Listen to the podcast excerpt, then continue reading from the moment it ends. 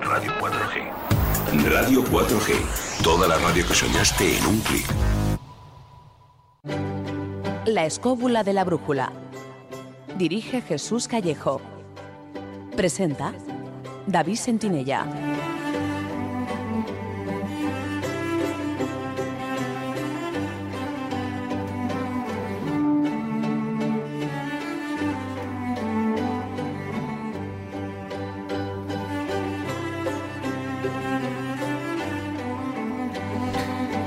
Buenas noches amigos. Desde los estudios de Radio 4G FM, sed bienvenidos a esta noche especial en la que inauguramos la nueva temporada, la cuarta ya, de La Escóbula de la Brújula.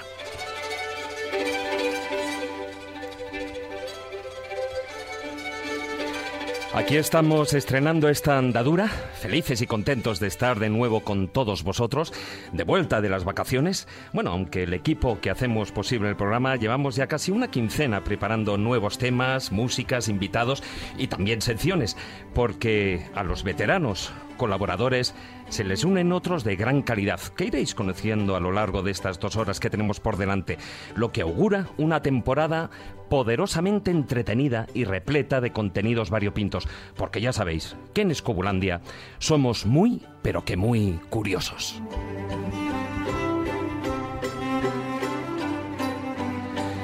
Antes de nada, queremos agradeceros las numerosas muestras de afecto que hemos recibido durante este tránsito entre temporadas a través de las redes sociales, en Facebook, en Twitter, o bien a través del correo electrónico de nuestra página web.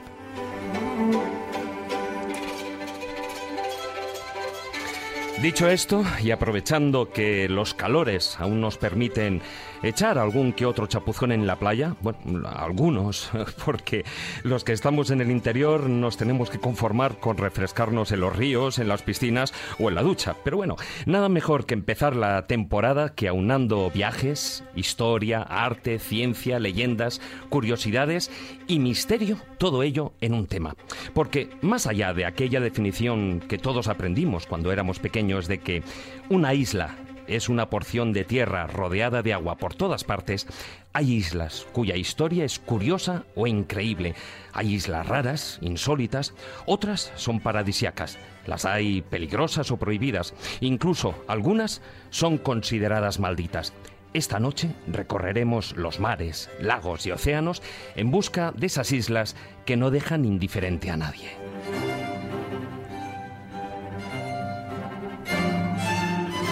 Ya sabéis que podéis participar a tiempo real en el programa y contarnos cuál es vuestra isla favorita y por qué razón os llama la atención. Para hacerlo tenéis tres vías. En Facebook, en nuestra página La Escóbula de la Brújula. En Twitter, nuestro perfil es arroba escobuleros y el hashtag del programa de esta noche es almohadilla islas. Y también podéis mandarnos mensajes a través de WhatsApp durante el programa al número de Radio 4G 636-689-184. Os lo repito, 636-689-184, con el prefijo más 34 si los mandáis desde fuera de España. No os olvidéis, por supuesto, de poner vuestro nombre en el mensaje.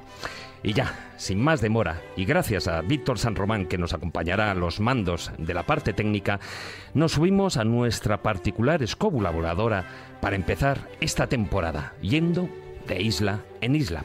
Así que, queridos amigos, comenzamos. Historia, leyendas, misterio, lugares mágicos.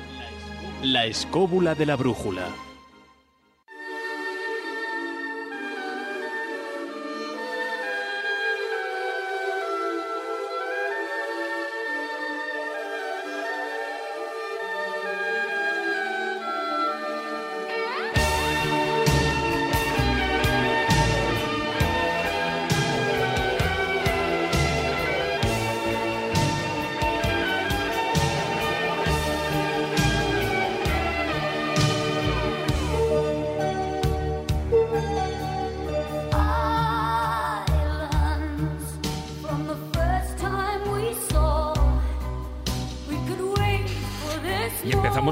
Programa, por supuesto, presentando a todos los compañeros. Primero, Ger Director, Muy buenas noches, Jesús Callejo. Cuádrese, cuádrese. Estoy cuadrado. Yo te veía muy serio, digo, tengo que soltar alguna. ¿Qué tal, David? ¿Qué tal, compañeros? Empezamos, empezamos. Yo creo que una temporada, como tú decías, apasionante, llena de contenidos. Y qué mejor ¿no? que poner rumbo a unas cuantas islas para refrescarnos esta noche. Bueno, aquí estamos en, en la isla, en, el, en este mm, estudio de Radio 4G, pero lo quedaríamos por estar por ahí en alguna que otra isla, ¿eh? Sí, pero paradisíaca o maldita, porque yo creo que nos va lo, lo morboso a nosotros. También, también. Algún día tenemos que hacer un recuento de todas las islas que hemos visitado. Yo estuve haciendo un recuento hace poco y digo, bueno, la cantidad de países que he visitado y muchas de ellas tienen que ver con islas, que ya son países en sí mismos o islas que forman parte de algún país. Digo, pues tiene, tiene su encanto visitar las islas y sobre todo algunas de ellas, porque te das cuenta de cómo el sentir ¿no? y el percibir el mundo desde una isla es totalmente distinto. ¿no? O como se dice muchas veces, eh, los seres humanos a veces somos islas. No nos queremos tocar unos con otros ¿no? y ese es el problema. Por aquello del espacio vital, ¿no? Nuestro aislamiento, claro que sí. Bueno, buenas noches, don Carlos Canales. Buenas noches. Bueno, eh, lo primero, no quiero que me cuentes el verano porque seguro que me darás mucha envidia y como ya me has dado algunas cosillas, pero hoy que hablamos de islas sí que hay que decir y resaltar una cosa por encima de todo el programa. Algo que han comentado en las redes, algo que, que la gente sigue preguntando. A ver. lo que estamos comentando. ¿Una isla en el Pacífico que sigue siendo española? No. Es una leyenda sobre islas o islotes españoles, en pluralidad en la Micronesia, y es verdad, es una leyenda urbana que se basa en una realidad como todas las leyendas, es verdad, en los estudios muy sesudos de un tipo que no tenía mucho que hacer en aquel entonces y siguió a investigar el resultado de los tratados de paz de París con Estados Unidos y de la venta de las islas de la Micronesia española a Alemania en 1899 y que llegó a la conclusión bueno, aplicando sobre los mapas una lupa del 27, claro, que una serie de atolones pequeñitos que había perdidos en la Micronesia eh, seguían perteneciendo a España. Bueno, la historia está narrada en uno de los libros de Miguel el Rey mío, entero, de, arriba abajo, porque lo gracioso es que casi todo el mundo se queda en una fecha y no sigue a partir de ahí hacia adelante. Lo gracioso de, de esta historia es que, a pesar de ser un disparate monumental, ha sido y además eh, fruto de una enorme ignorancia, porque cualquiera que investiga un poquito, o sea, no hace falta buscar mucho, un poco en internet, acabas descubriendo que, es un disparate monumental, porque cuando el Estado Fidel, tanto, bueno, una parte pertenece de las islas supuestamente españolas, pertenecerían a Irian Yaya, o sea, la antigua Nueva Guinea holandesa oriental, que hoy es Indonesia, otra parte muy pequeñita a la Federación de Marianas del Norte, y el grupo principal estaría en el Estado Federado de Micronesia. Bueno, Estados Federados de Micronesia, que son independientes desde el 86, que era un fideicomiso de Naciones Unidas, en su propia constitución establecen claramente que no cabe la posibilidad de ninguna soberanía territorial de nadie alegada por cualquier causa sobre ese territorio. Es una declaración de Naciones Unidas. De hecho, cuando Zapatero visitó, bueno, se cruzó, porque cuando, como no le hablaba nadie al pobre hombre, en una de estas reuniones internacionales se cruzó con el presidente de Micronesia y por supuesto no hablaban del tema porque ni dos, ninguno de los tenía ni puta idea de qué iba el tema. Entonces, bueno, realmente, lo grave de esta historia es que ha tenido que hasta intervenir hace poco tiempo relativamente el gobierno español a decir que era una verdadera chorrada. No sé cómo estará ahora mismo la situación en Internet, antes había una página en, mi, en, en Wikipedia que se llama Provincia de la Micronesia Española, muy divertida, que además daba con todo lujo de detalles la información que se hizo en los años 40, además muy, muy bien es, expresada porque indicaba una a una qué islotes eran y qué islitas, porque hablar de islas, bueno, eran verdaderos eh, peñascos rocosos sí. eh, deshabitados. Pero la, la, toda la historia es muy divertida porque realmente da para un programa entero, ¿eh? En serio, porque es una historia graciosísima de realidad ficción política. Es una cosa muy extraña y realmente, bueno, pues sigue dando vueltas por internet de una manera. Sí, sí. O sea, es y que, seguirá, y seguirá no, no, internet como es todas eterno, esas lo, lo, leyendas. lo deja congelado y queda para siempre. Muy buenas noches, maestro Juan Ignacio Cuesta. Aquí estoy, con unos gramos menos. unos gramos menos. Eso es que el verano ha sido fructífero. No, hay que aclarar, Has lo, hecho que, footing, hay que ¿no? aclarar lo que le ha pasado, que le han quitado la punta en la nariz. Es- eso era por mentir mucho, ¿eh? Voy a hacer una foto. Le han hecho como a Pinocho. Claro, porque ahora os dedicáis a hacer fotos y tengo que dar explicaciones. Es que me han operado un granito, hombre. Se, se parece a Ticho Braje. Al final le tuvieron que poner una nariz de plata. Pero es una leyenda como murió, ¿no, Tico Braque? ¿no? Sí, no, no murió de una incontinencia urinaria. Realmente murió envenenado y hay un sospechoso, Kepler. bueno, bueno. Otra historia apasionante. ¿Qué tal el, el verano? Pues no he estado en una isla, pero sí he estado rodeado de agua, porque he estado en las montañas asturianas y me ha llovido prácticamente todo el tiempo. Pues ya es raro, ¿eh? Porque Pero mientras la verdad que verano. con el veranito que hemos verano. tenido... Eh, mientras en Madrid caían 40 y pico grados, pues allí estaba, estábamos a 18. Se estaba bastante bien, rodeado de vacas y de verdor. por todas partes. La verdad es que se estaba bastante bien. Sí, bueno, con las temperaturas que hemos tenido, no sé yo, ¿eh? Y esto, por ejemplo, que estabais hablando de leyendas urbanas, es curioso, ya os lo he comentado antes, que hay poca gente que sabe que en Madrid también hubo una isla, una isla artificial que hubo en medio del Manzanares en la zona del Puente del Rey hace muchísimos años. Era una isla artificial que tenía dentro pues un club, una especie de club deportivo con sus bares, sus restaurantes y una piscina y precisamente se la llevó una riada. Y yo conozco muy bien la historia e incluso tengo la foto del rescate que se hizo porque es que cuando vino la riada eh, los bomberos tuvieron que sacar allá a mi padre. ¿eh? Que yo iba, mi padre me llevaba a aquella isla, tengo una foto con tres años en la piscina de esa isla. Eso se llamaba la isla y estaba justo en el Puente del Rey. Los más viejos, pero muy viejos, eh, sí conocen la historia. Bueno, Jesús, hoy como primer programa vamos a hacer, como se dice, un carrusel de colaboradores. Marcos eh, no ha podido estar en el estudio, la verdad es que esta temporada el trabajo no le deja casi ni respirar. Eh, pero sí que le vamos a tener por teléfono. Y en esa ronda vamos a hablar con, con, como decía antes, con los viejos colaboradores y con los nuevos sobre todo el asunto del programa que hoy nos atañe y, por supuesto, de esas nuevas secciones.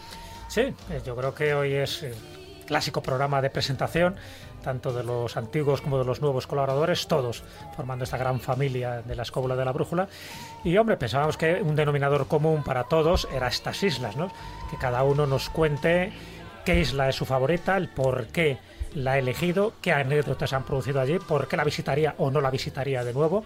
Entonces yo creo que ese tipo de cosas forman parte también un poco de nuestro bagaje cultural y de, y de nuestros viajes y de nuestras rutas. Todos hemos visitado rutas y yo creo que eh, era como la mejor presentación, además, lógicamente, de hacer los honores a los nuevos colaboradores, que ahora iremos diciendo los nombres y sus respectivas secciones. Yo creo que a más de uno le va a sorprender. Pues también que nos cuenten esas islas. Y muchas de ellas posiblemente nos sorprendan a nosotros mismos, ¿no? Porque, bueno, algo sabemos de lo que van a hablar, pero siempre tenemos unos colaboradores muy, muy díscolos, muy intelectuales y seguro que al final alguno se saldrá por los cerros de Hueda. Bueno, vamos a ver si nuestro primer colaborador eh, nos sorprende esta noche. La escóbula de la brújula.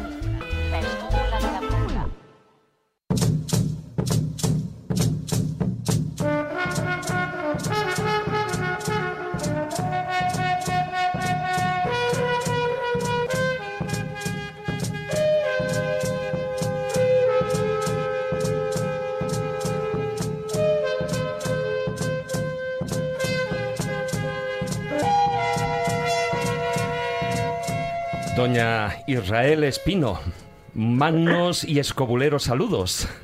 Muy buenas noches, compañeros. Qué feliz que estoy, feliz e isleña de estar con ustedes. ¿Cómo está vuecencia? ¿Cómo ha pasado ese veranito? Pues trabajando, la verdad que trabajando, pero bueno, ya me vengaré, no os preocupéis.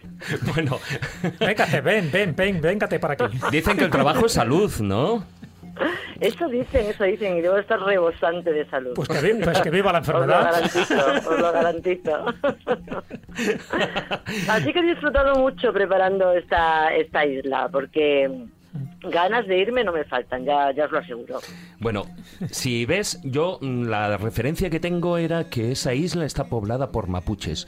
Y yo he cogido mm, música de, eh, digamos, eh, propia, tradicional, mapuche. Pero ¿de qué isla estamos hablando? Me ha encantado, me ha encantado la música. Pues mira, la isla es una isla que curiosamente no es muy conocida. Es pequeñita también, es verdad. Y es muy poco turística, no, no la conoce casi nadie. Se llama la Isla Mocha que así eh, nuestro idioma Isla Mocha pues eh, puede sonar incluso un poco eh, risible, pero realmente viene del mapuche y significa resurrección de las almas. O sea, que tiene toda una serie de leyendas detrás que ya, que ya os contaré. Pero bueno, por lo pronto, para que os orientéis un poco, imaginaros, os cuento, está en el Océano Pacífico, ¿vale? A 34 kilómetros más o menos enfrente de, de, la costa chilena, concretamente frente a la provincia de, de Arauco. Y tiene pues es unos 50 kilómetros cuadrados, más o menos, pero es la típica isla preciosa que tiene una pequeña cadena montañosa que va de norte a sur, que la cruza, que está completamente cubierta esta cadena montañosa por un bosque nativo, que está protegido además. Y bueno, incluso hay quien dice que visto desde, desde el cielo, este pequeño bosque o este gran bosque que, cruza la, la, cordillera tiene forma de, de la cabeza de, un moai. formada por los árboles. Y luego en el centro, ya de remate, en el centro de ese bosque, hay una hermosa laguna preciosa que dicen, dicen los lugareños, que es un volcán apagado y, lleno de agua y que tiene sus propiedades mágicas, por supuesto. Fíjate, eh, decías que se parecía a, a los Moai. Claro, la isla también pertenece a Chile, pero la isla, estamos hablando del ombligo del mundo, la isla de Pascua, pero queda a unos cuantos kilómetros, ¿eh? Miles de kilómetros. No, no, no, queda, que queda lejos y es curioso además porque se han encontrado vestigios de que allí llegaron desde eh, llegaron desde Oceanía eh, no solamente por cascos sino por huesos de gallinas también y bueno lo cierto es que, que, que es un, una isla además que tiene estuvo durante mucho tiempo incluso deshabitada Israel. porque sí Una cosa, es que es, es fundamental una cosa que acabas de comentar así de pasada, que supongo que lo ibas a citar un poco con más precisión, y es que Isla Mocha es la demostración de que, de que Héctor Heyerdahl tenía razón, de que hubo contacto directo entre los polinesios y América, porque además, Sí, sí, sí. aparte de la gallina famosísima, de los restos de gallina polinesia que se encontraron en Isla Mocha, hay seis cráneos polinesios encontrados en Isla Mocha, lo cual demostraba un contacto eh, náutico, por cierto, del siglo XV, o sea, no muy anterior a la llegada de los españoles. Oye, Sí, sí, Israel, y, es- y esto, tú que eres muy especialista en leyendas, pilla cerca de Caleuche con todo su con toda su tradición de fantasmas y todo eso, barcos y ovnis y todo. Claro, pues de ovnis no porque sí, bueno, hay las luces, las digamos las luces que hay no son porque por, por, por, por temas que no se desconozcan, pero hay una cosa muy bonita que hacen los propios eh, pescadores. Allí la mayoría de sus habitantes se dedican a la pesca y de vez en cuando, algunos días concretos, hay gas natural que sale del fondo del mar se posa sobre la superficie y entonces los lugareños lo que hacen es encenderlo y hacer un espectáculo que lo llaman el mar en llamas, eh, torcido, y hacen un, un espectáculo bonito, pero claro, son ellos, o sea, no son luces de, de, de ovnis o... O de almas errantes y nada de eso, ¿no?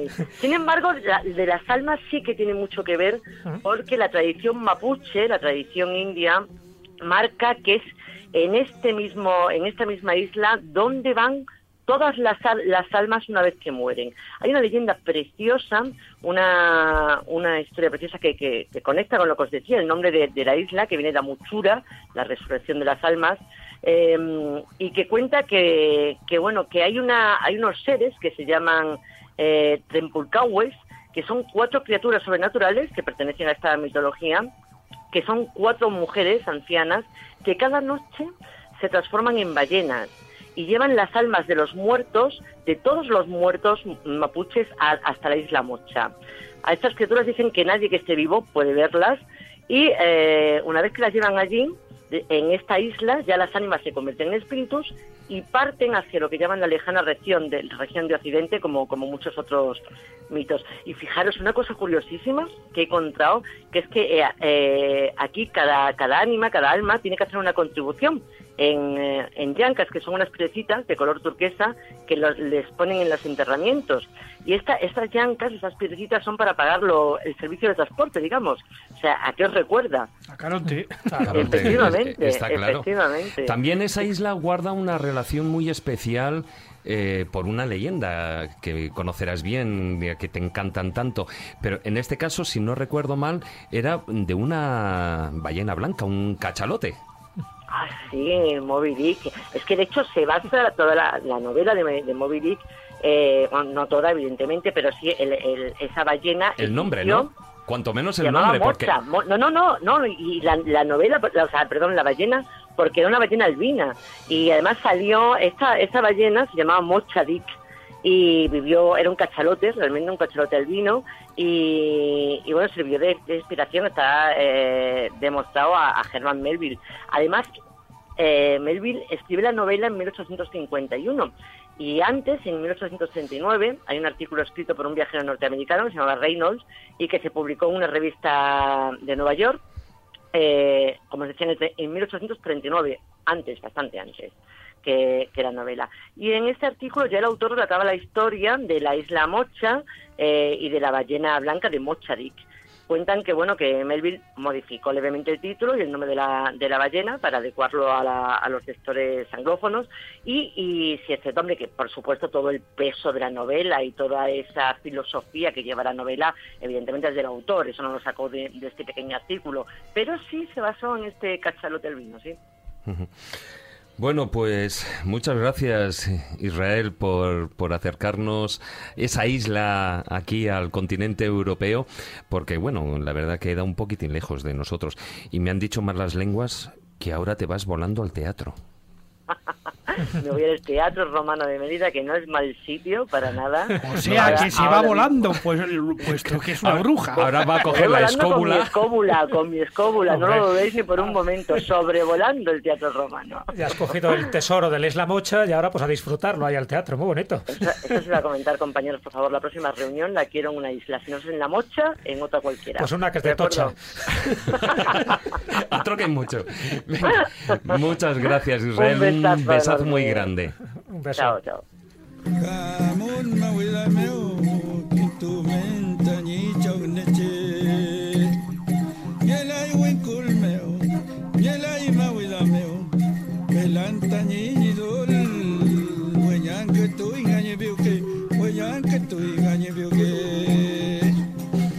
Yo creo que, como tú comentabas, Carlos, es de resaltar esa hipótesis, esas teorías que... Ya son más que teorías. Bueno, no, evidentemente. Sí.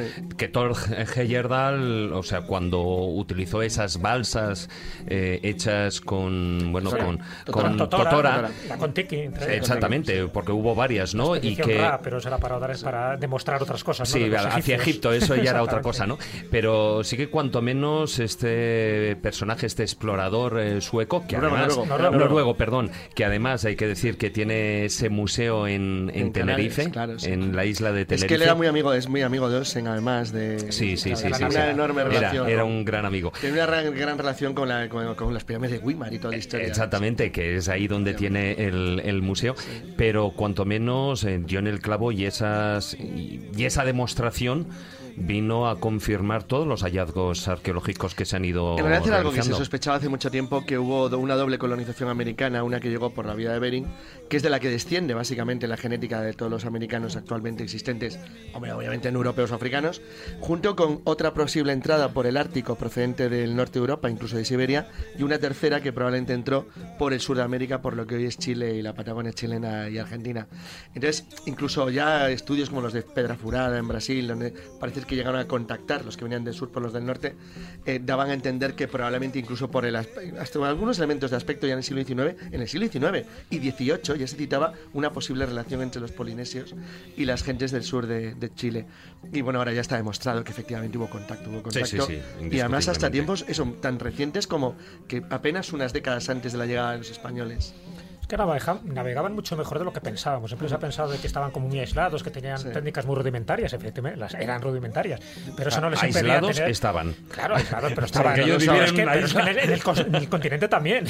Las poblaciones estaban lejísimos unas de otras y al final había encuentros y encontronazos. Lo mismo pasaba también con las islas. Lo que pasa es que los vestigios que han quedado son muchísimos menores, ¿no? Pero sí que lo ha habido. Y en el caso de la Isla Mocha, que es verdad que es menos conocida, fue un lugar de paso para muchos eh, piratas. eso es un tema que es curioso porque luego lo veremos cuando pongamos otros ejemplos de islas.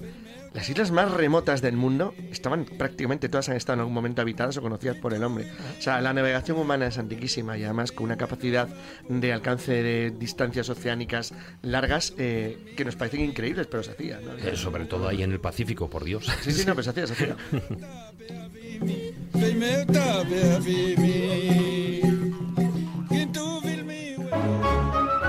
La escóbula de la brújula.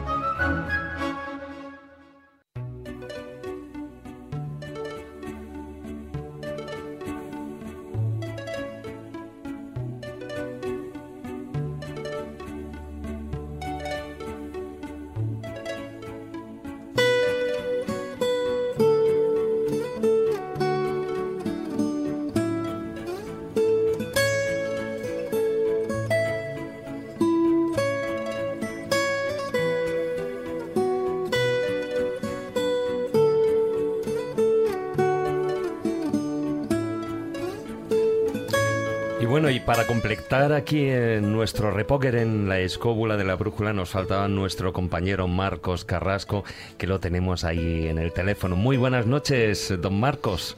Buenas noches, David, compañeros, ¿qué tal estáis? Hola, Marcos. Muy buenas noches. Aquí recalando en una isla desierta, quitándome la arena todavía. ¿eh? Bueno, tus islas, tus islas muy desiertas no son, ¿eh? Sí, bueno, estuvieron en un tiempo, estuvieron en un tiempo, pero sí fue una neura que me, que me dio a mí en una época eh, de las dos islas que voy a hablar. Bueno, dilo tú, eh, preséntalo tú y, y- y te comento No, no, por, qué, por qué la has elegido. Hombre, yo sé que, por supuesto, eh, guardan una gran relación con el mundo del arte. Eh, Alguna vez aquí en el programa, me imagino que, que Islas son, o al menos una de ellas, ¿no? Porque, bueno, en el programa cuando hablamos de ese, cuando en la sección, en el taller del pintor, hablaste de, de un pintor de Gauguin, pues evidentemente... Exactamente, pues apareció esa isla, lógicamente porque fue parte de su gran inspiración. Pero llévanos a esas islas que no te dejan indiferente. Exactamente. Las- la isla que a mí me impactó desde un principio fue la, bueno, fue eh, a raíz de un documental que vi en, en el Planetario de Madrid con esas super pantallas que tiene, que es la, fue la, la isla Reunión. La isla Reunión, entonces me quedé anonadado, estupefacto, patidifuso de ver que eso, que en realidad el, el paraíso existía. Es decir, un sitio que, que por sus mm, montañas, ríos, por, por esa especie de selva eh, tropical que tiene, digo, bueno, pero ¿cómo puede existir esto así? Me impactó de tal forma que pensé en irme unos meses allí a pintar con el caballete, olvidarme de aislarme, meterme ahí en la jungla, meterme ahí en un barranco y perderme por allí. Digo, bueno, no sé si que a lo mejor, eh, bueno, tendría algún encuentro fatal con algún alguno de los mosquitos que, que transmiten enfermedades como la, la chikungunya, esta que es una epidemia de la, de la artritis epidémica, que hasta hace poco, en el 2005-2006, hubo unas 200 muertes allí en, en la isla Sí. de, por, por esta por esta picadura de un mosquito. Pero bueno, era un riesgo que tenía que, que asumir. Pero bueno, hice cuentas y me, y me tuve que des- me desvincular de la idea porque no podía ser posible. Pero ¿por qué la he elegido? Bueno, sabéis que la isla Reunión es de la ultraperiferia francesa. Esta palabra me gusta muchísimo, puesto que es territorio francés y, y, bueno, el euro circula allí. Es decir, está al este de Madagascar, para quien no se sitúe, eh, forma parte de las Islas Mauricio y, bueno, pues a partir de 1638 pues es, es francesa. Bueno, hay una cantidad de, de, de gente eh, de todas las etnias reunidas, pero ah, por lo que es famosa la isla, aparte de todas estas cosas, es por el, los, eh, esto seguramente le gustará mucho a Juan Ignacio, es por, por las actividades eh, deportivas del, del barranquismo que tiene mucho que ver con la espeleología, con el montañismo y todo esto. Y ¿no? por los fondos marinos de allí, que son de los más y claros del mundo. museos, que es una auténtica pasada. Entonces, ¿por qué hablo de la, de la isla eh, de la isla de Reunión? Porque esto me da pie a mm, realmente eh, la actitud que tuvo Paul Gauguin para, decir, bueno, eh, yo estoy en una civilización occidental con todos los adelantos, pero yo me quiero ir de aquí y quiero ver lo que es el, el mundo tal cual es el paraíso terrenal eh, puro, primitivo, para tomar contacto pues, con esos espacios de silencio que hay allí, etcétera, etcétera. Entonces, me he acordado de la historia auténtica, de la que tú has mencionado, David, de, de Paul Gauguin, con, cuando tuvimos el programa este de las Islas del Pacífico, creo, o era el Pacífico o algo así. Sí, era el sí. tema del, del, del programa, ¿no? Entonces hablamos de Paul Gauguin y la obra que realizó allí. Eh, bueno, ya sabéis que este hombre mm, fue a diversas islas, eh, primero recaló en, en una caribeña que es la Martinica, luego volvió a Francia, eh, luego fue a, a Tahití y al final acabó en lo que es la Polinesia francesa, que son las Islas Marquesas, en esta isla, en, en, en Ibaoa. Ibaoa, me gusta muchísimo el nombre este, con su Ibaoa. capital Atuana. Parece un Ibaoa, saludo. ¿verdad? Iba Oa y el otro día Oa. Y entonces todas esas, esas cosas que hacen, esos tatuajes que llevan tan impresionantes, que se creen los que llevan tatuajes en los antebrazos que han inventado algo, pero todo ese decorativismo viene de ahí, del mundo del mundo polinesio, ¿eh? O sea, Por eso fueron estas- los piratas los que lo Sí, difundieron. por señor, que la gente tiene la idea de que los tatuajes son algo muy antiguo. y En realidad, en Occidente, en Europa es algo muy, muy moderno. Eso Y primero asociado a los marineros, efectivamente. Carlos, exactamente lo que te quería comentar que tú has mencionado antes, precisamente todas esas influencias de la Polinesia, esas riadas hacia el continente americano, esto se, se ve perfectamente en la fisonomía facial de la gente peruana, chilena, todos esos rasgos vienen de ahí, de la Polinesia. Si veis, eh, y me refiero por ejemplo a los cuadros que pintó Gauguin, eh, que, bueno, los podemos ver en la, página de Facebook, esas, esas tez morena, eh, rasgos achaparrados, esas cabezas anchas, esas mujeres que, que para él eran la Eva, ¿no? ¿Eh? Sí, sí. Bueno, y además lo que pasa es que él cuando estuvo allí, mm, aparte de en esta isla en Jibawa, aparte de, de ser un verdadero paraíso y una inspiración, pero bueno, mm, él allí seguía cuestionándose eh, su, bueno, de hecho hay uno de los cuadros que lo plantea, ¿no? ¿Quiénes somos? ¿De dónde venimos? ¿A dónde vamos? ¿No? Y que, que esa obra que fue prácticamente la última, ¿no? Porque él intentó Claro. varias veces suicidarse. Exactamente. Tú fíjate que Paul Gauguin es un tío que viene de la... em, era en París, era un tío súper acomodado, eh, vino de la... Estaba trabajando en la Bolsa de París durante 10 años, estuvo allí, tenía una vida súper acomodada y era coleccionista de arte impresionista, ¿eh? Coleccionaba Manet, Cézanne. Entonces, eh, Y a de, raíz chu- y de chupitos de absenta. ¿Eh? Y de chupitos de absenta. Y de todo eso que tú dices y mucho más. Botellas, botellas, más que Entonces, chupitos. A raíz de lo que es la, la quiebra de la bolsa francesa, el tío se empieza a arruinar, a arruinar, y él tiene ahí su vocación tardía de la pintura y decide dedicarse a la pintura. Un craso error, como, como siempre suele pa- suceder después de tener una vida que no le faltaba de nada. Entonces empieza pues a desvincularse de todo, ¿no? Eh, se va a la, Bretaña francesa, luego viaja a Panamá y, eh, trabaja allí en la propia perforación del canal, ¿no? Pero pues, eh, se queda enfermo de disentería y paludismo, luego consigue, tras muchas peripecias, ir a, a la Martinica, que ya sabéis que, que la Martinica, ese nombre fue bautizada en 1502 por Cristóbal Colón en el Caribe, y actualmente es un, un departamento del ultramar francés. Y allí, bueno, pues no quiere saber nada de Francia, pero pero pero esto sigue siendo Francia y allí pinta sus primeros paisajes con ese estilo tan característico de, del arte pues casi naif, tonos planos, naturaleza exuberante, bueno, en fin, vuelve en, en pocas ocasiones a, bueno, en- durante dos años a Francia y se rebota tanto porque no vende ni una sola obra, ni una sola obra, se queda hastiado y se va. Eso lo dices para que no se desmoralicen todos los pintores, ¿no? Eh, sí, lo digo. Bueno, sí, aquí, eh, después de una crisis, porque si os dais cuenta lo que acabo de hacer es el retrato de unos, de una de las cris- muchas crisis antes del 27, por ejemplo, fue esta de las que ha habido en la historia, ¿no? Y este es un rebotado de esa crisis eh, y que se quiere dedicar a pintar, ¿no? Entonces eh, se va a Tahití, eh, mm, empieza a explorar toda esa serie de cosas ¿Qué, qué es lo que está pasando en, en lo que es en el interior de, de Paul Gauguin? Que lo que quiere es mm, integrarse en, en lo salvaje, ser como un salvaje. Y en una de las cartas que le dirige a su mujer, que su mujer le abandona, le dice, ahí te pudras, tío, que no te aguanto, ¿eh? le, le dice, mira, ah, fulanita, yo me, yo me siento como un salvaje y quiero vivir como un salvaje. Y se va a un punto perdido, que son, ya te digo, las Islas Marquesas perdido en la vastedad del océano que mira muchos kilómetros para arriba eh, centenares de kilómetros están las islas Hawái centenares de kilómetros para abajo para el sur está la isla de Pascua al, al este bueno en fin, al oeste está Australia es decir están en medio de la nada Bueno, pero es lo que él quería, ¿no? Perderse.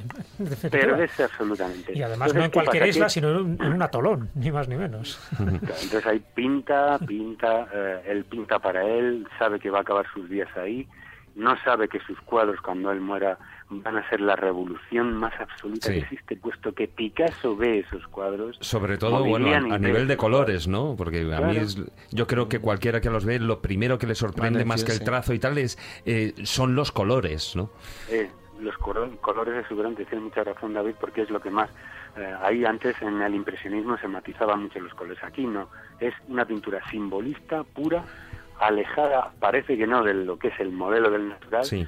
Pero ¿qué pasa? Que cuando Picasso ve todo esto, vuelve la cara, vuelve la atención al primitivismo, a lo que es el arte primitivo. Y mira el, el primitivismo africano y esas máscaras con ojos vacíos, esas facetas, esos rasgos esquemáticos, es lo que da lugar al cubismo.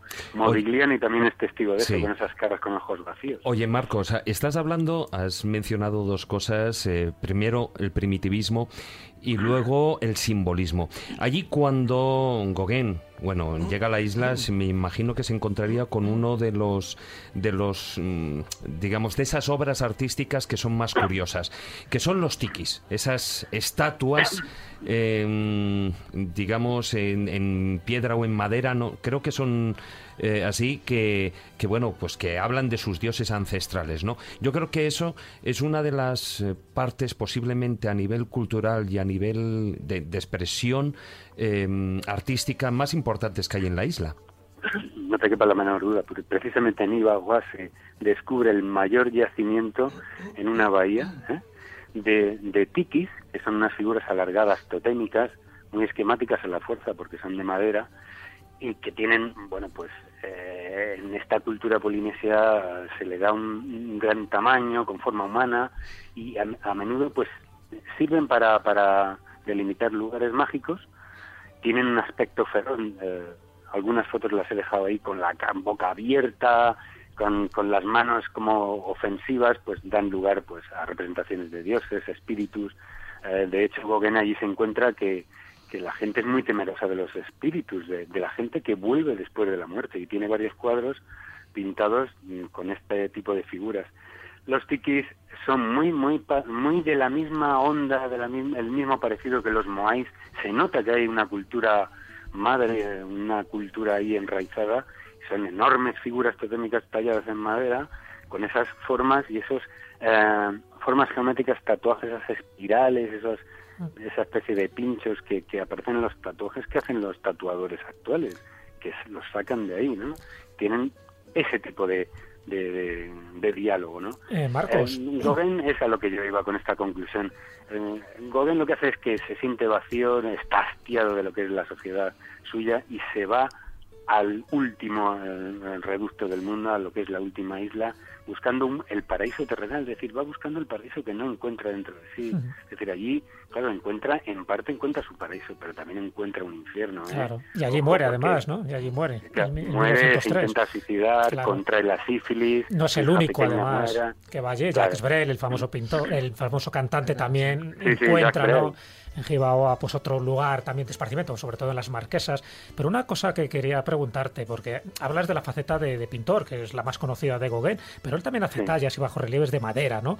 Y ahora De que has madera, hablado de sí. los tikis, hay una que para mí me parece muy misteriosa, muy enigmática, incluso que una reproducción aparece en la tumba, porque él tiene allí la tumba eh, en Atuona, que es el Obiri. Eh, me imagino que lo conoces. Esa reproducción del Obiri, esa escultura que él hizo, muy representativa de los tikis, es lo más extraño desde mi punto de vista que hizo y que, y que además él quiso que fuera enterrado con esta especie de ídolo que en el fondo representa pues a esos dio- dioses primigenios de, de las marquesas. Curioso, ahí ¿no? hizo- Esa, esa a- predilección. A él le gustaba mucho la- lo que es el taller, la, la madera, la madera siguiendo la- las costumbres de, de esta, mm, de esta forma de tallar de los tikis y, y se hizo enterrar con esta, con esta, con esta figura y además lo que hizo es una especie de, de mix cultural porque también tenía muchas raíces cristianas, ¿no? De la, de la Eva, de la madre naturaleza, eh, que es decir, que estaba en comunión con los dioses y los espíritus. De hecho, el, el, el cuadro que ha mencionado antes David, el de dónde venimos, quiénes somos, a dónde vamos, tiene uno de esos ídolos ahí puesto en medio. Sí. Y es, eh, eh, como ya lo dijimos en otro programa, eh, ni más ni menos que vamos a, voy a hacer en mi testamento para posteriormente suicidarme, ¿no? Eso sí que es, un cuadrazo inmenso. Eh, yo lo he puesto ahí en, en Facebook para que lo veáis. Y, y en realidad, mm, eh, en fin, es un poco como la tendencia que tenemos ahora. Eh, si a este hombre no le hubieran, su- si le hubiéramos sujetado, le hubiéramos dicho, estate quietecito aquí, hombre, cálmate, mm, no te deprimas tanto, y si hubiera quedado por allí por París, hubiera estado disfrutando de lo que es eh, los eh, movimientos de las vanguardias históricas de, de primeros del siglo XX, ¿no? Pero aquí, ¿qué pasó? Que aportó un sentido totalmente fuera, fuera, fuera de lo que se estaba haciendo, influyó a muchísimos pintores después que todo el arte del siglo XX se lo debe a él, a Cézanne, a Picasso, y no te digo otro más, ¿eh? Y Van Gogh. los pilares están ahí. Y Matisse, ¿no? Matisse cuando vea... Ah, exactamente, Van Gogh. Claro. Sí, ya sabéis, bueno, no lo hemos mencionado. Pero antes de irse a la, a la isla, tiene ahí sus dos meses conviviendo con este buen hombre, con Van Gogh, de que Sí, se si me quito la bien, oreja que te cierto. me la pongo, que si, A palo que si te doy un navajazo, que si, Si te pincho. que te pincho que has sido tú, que no me caes bien, que te huele el aliento, chaval. que te Cogiéndose a barrazos, tirándose botes de pintura. Qué pareja. Dos meses intensos. Si en fin, que el ya- paraíso hay que buscarlo, yo creo, David, eh, compañeros, Carlos. el interior. eh, Dilo, dilo. Juan Ignacio, el paraíso también eh, no es que lo vayamos a buscar fuera de nosotros, sino que debe estar en nosotros, ¿no? Y esa es la, la cuestión. Aunque que vamos, si estás en un una de estas islas, a ayuda, ¿eh? cuántica, pero depende de cómo estés tú por dentro, está tu entorno, ¿eh? Sí, y te puedes encontrar un paraíso o un infierno fuera, ¿eh? Nuestros oyentes pueden ver una hermosa recreación muy bien interpretada por parte de Anthony Quinn y de Kirk Douglas en el loco de pelo rojo de las tortazos que se metieron Gauguin y Van Gogh. Magnífica, magnífica película. No me cansaré de verla. Bueno, compañero, Marcos, un fuerte abrazo y a ver si abrazo cuando te podemos tener aquí en el estudio. Venga, un abrazo. Un abrazo Un para abrazo, todos. niños.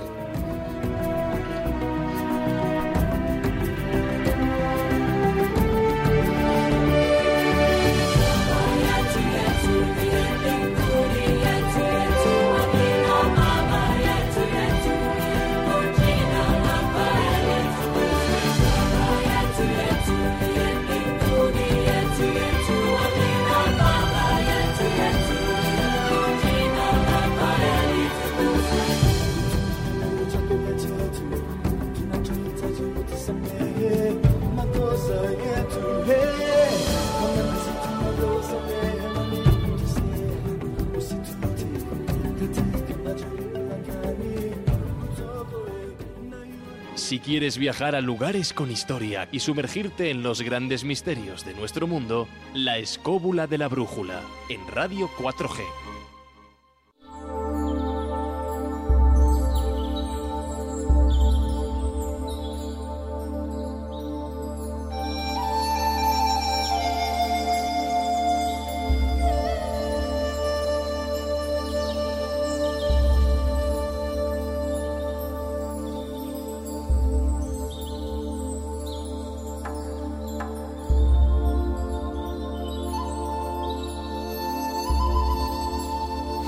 Si antes hablábamos con nuestra colaboradora, con Israel Espino, que lleva la sección Asuntos Espinosos, ahora es el turno de otro Asustos colaborador. Espinosos. Asustos, ¿qué he dicho yo? Asuntos. Estoy yo en la luna.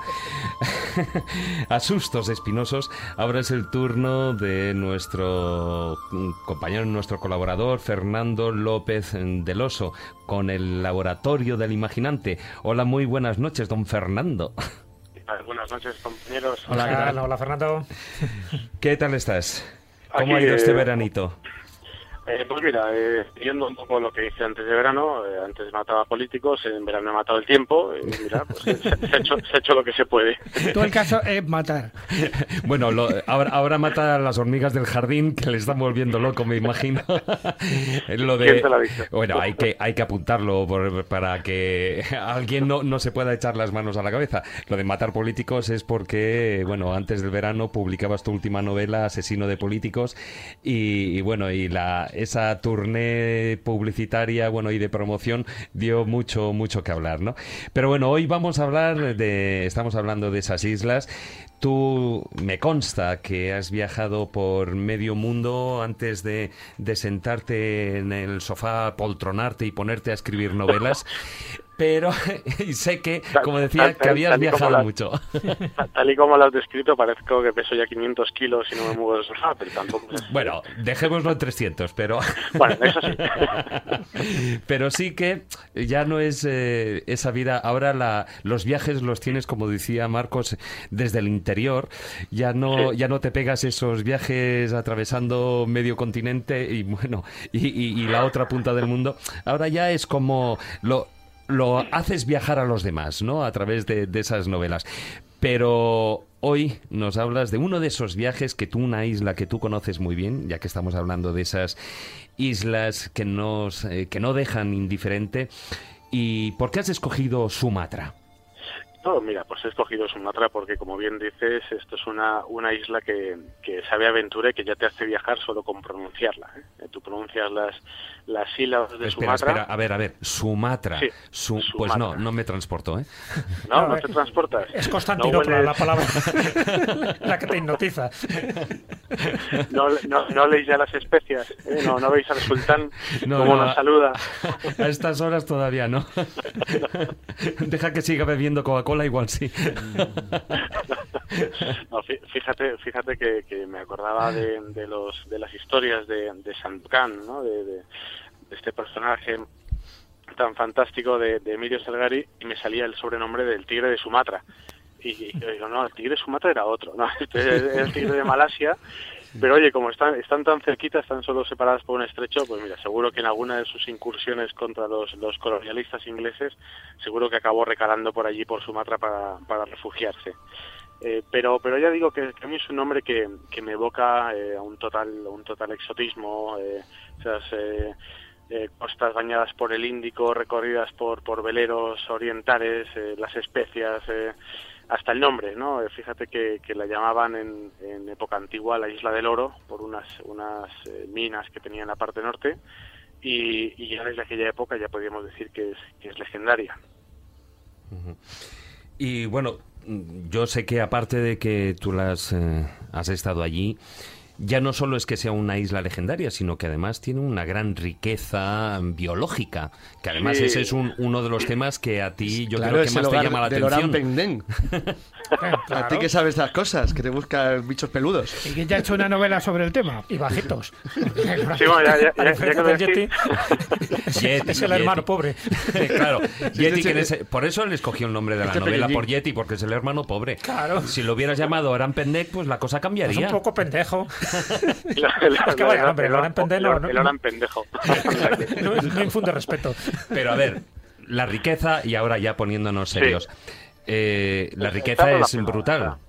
Sí, no, están, están relacionadas ambas porque, porque piensa que, que Sumatra ahora mismo es uno de los lugares eh, más ricos, más biodiversos del, del mundo. Es decir, pertenece a un, a un, lo que llaman un punto caliente de diversidad, que es el de Sundaland, que se considera que es el segundo más, más rico después de toda la selva del Amazonas. Entonces, si, vamos a Sumatra, pues tenemos el, el, este ya, el verdadero tigre de Sumatra, del cual deben quedar unos 400 ejemplares más o menos. El rinoceronte, eh, que te quedan unos 300. Este es el rinoceronte de Sumatra, que es más pequeño que los normales, pues de unos 600 kilos, una cosa así. Y luego otras especies como, como el orangután.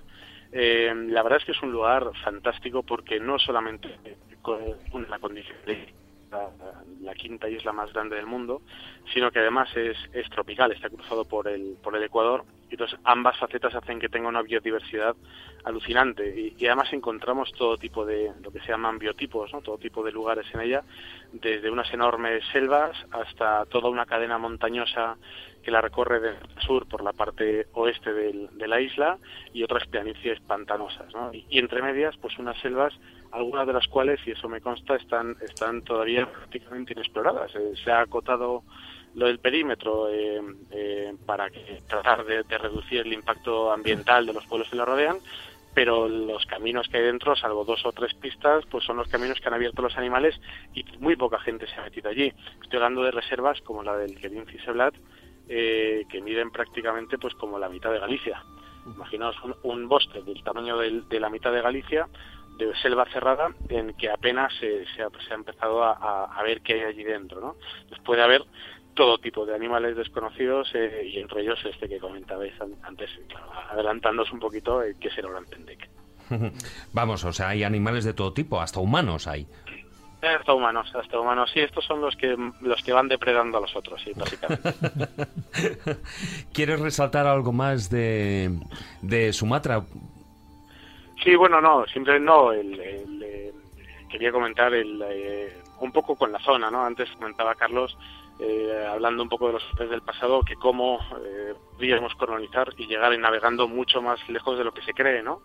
Y, eso también se da, se da en la zona. De hecho, bueno, en, en la famosa isla de Flores, donde se encontró el Floresiensis, está muy cerca de Sumatra. Eh, se va siguiendo casi una, una cadena de islas, eh, de las cuales están separadas unas de otras por pequeños estrechos, y se llega a la isla de Flores, donde se encontró el Homo floresiensis, que ha- hasta hace poco se pensaba que podía ser una, digamos, una variedad del Homo erectus, y ahora se empieza a plantear, eh, por un lado, que pudiera estar relacionado con el con los antro- Antropithecus, es decir, con la famosa Lucy, ¿os acordáis? Uno Sí, de los sí, sí. primeros homínidos que empezó a andar y que fue capaz de llegar desde África a esta zona tan remota. Pero no solo eso, sino que llega- llegó sobreviviendo prácticamente hasta nuestros días.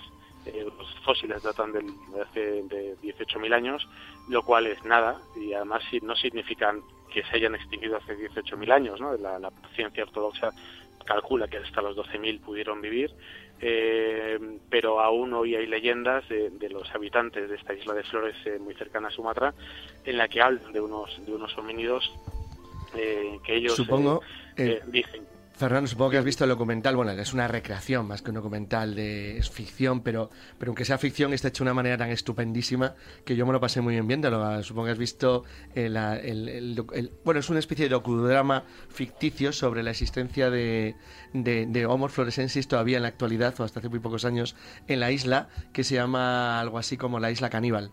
Y es No, una- no lo he visto, no pues lo he eh, te lo aconsejo verlo, es, es Discovery Channel y es espectacular como lo han hecho. Está muy bien, llama muy bien, la, capta muy bien la atención del espectador, está logradísimo. Consejo Es que por conse- podría- sí, es, es que podría existir, o sea, podría existir porque, Bueno. porque lo normal allí es que no fosilice nada, es decir, con un clima tropical, Claro. eh, lo normal cuando alguien se muere se descompone casi inmediatamente. Entonces, eh, que no se hayan encontrado restos más recientes no quiere decir que no existan. No, pero menos. intenta verlo porque ¿vale? que han hecho una recreación curiosísima de idealización, de basarnos en, una- en un hecho que es, que es real, que es una, bueno, bueno, ya es que cosa más curiosa y más llamativa de la posible existencia de Homo fluorescensis todavía hoy. Bueno, eso está muy bien, es muy, muy entretenido. Se llama así la isla caníbal o la jungla caníbal. O el caníbal de la Sí. jungla, el caníbal de la jungla es la traducción más correcta. Oye, Fernando, Fíjate que la, la, la ley, la- no, so- solo un momentito ya con esto, con esto termino, es porque es, es curioso el- la- eh, por el detalle, ¿no? Es que la, la leyenda de los, de los habitantes de esta isla que hablan de los edu, eh, edugogo, que son Exacto, los Edugogo, eh, es sobre ellos. los edugogo, Es sobre exacto, ellos, sí, eh. Pues dicen, dicen los habitantes que existen, que están viviendo Sí. En, en- en algunas zonas remotas, Mm. que tienen su propio lenguaje y que incluso cuando los humanos se le acercan y el humano habla, este, este, este ser, este pequeño, pequeño ser, es capaz de repetir lo que el humano dice. Es decir, como si fuera un loro, pero tiene todos los elementos de vocalización, incluso su propio lenguaje. Entonces, si esto está ya eh, relacionado con el, con el, eh, las leyendas estas de Laurent Pendek y demás, pues bueno, quién sabe, pero ahí están. Oye, Fernando, ya que estamos hablando de islas y de consejos, eh, ya que estás por allí, y si no lo has hecho ya, haz que te lleven a las columbretes, ¿eh? Y entérate de la extraordinaria eh, odisea entre los escorpiones, las serpientes y los cerdos que llevaron allí para cargarse a los ofidios. Es una cosa muy curiosa. Esa, esa me la apunto, me la apunto también. Donde, donde he tenido la suerte de estar es en, en Polinesia, es lo que comentaba Marcos, y no me extraña, no me extraña que Gauguin se inspirado. ¿eh? Sí, pero a ti no te dio por suicidarte allí, ¿no? No, no, no, pero también me quería Oh, instalar. ¿eh? bueno, ¿no? bueno, a mí me daría al pensar que tengo que volver, pero eso ya es otra, eso ya es otra película. Muchas gracias, Fernando, por haber estado aquí con nosotros y bueno, Ha sido- y, ha sido un placer Y en breve ya empezamos, ya empezamos temporada, o sea que que ya hay que ya no calentar motores, sino ir preparando ahí secciones a destajo. Sí, señor. Un Así abrazo muy sus- fuerte. Ah, a por sus cierto. órdenes, mis capitanes. Sí, sí, Y por cierto, la palabra mm, así, la, la que llega al éxtasis no es Sumatra, ¿eh? No, no, no, no. Es apoteosis. Apoteosis. Eso está más apoteosis. un poco.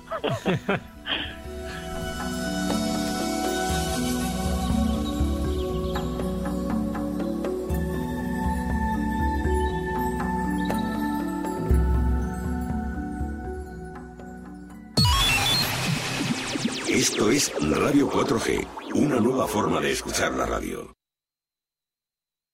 Hola, soy una de las muchas personas que colabora con la UID comprando su euroboleto. Por tan solo un euro diario, ayudas a muchas personas con discapacidad y al mismo tiempo tengo la opción de hacerme millonario. ¿Y a ti no te gustaría serlo? Organización Impulsora de Discapacitados, 902-113-883. Si eres discapacitado, llámanos. Si no lo eres, apóyanos. Contamos contigo. ¿Por qué rompes ahora la hucha? Es que tengo que comprar cosas muy importantes, mamá. Necesito lápices, bolis, cuadernos, una mochila y todo nuevo. Si eso te lo compramos papá y yo. Es que no son para mí, son para los niños que no pueden comprarlos. Acompáñame. Podemos ir a la oficina de correos y dejarlos allí. ¿No dices nada? Del 7 al 17 de septiembre a través de fundacionmensajerosdelapaz.com. Ayúdales a volver al cole. Una campaña presentada por José Antonio Avellán. La escóbula de la brújula. Dirige Jesús Callejo. Presenta David Sentinella.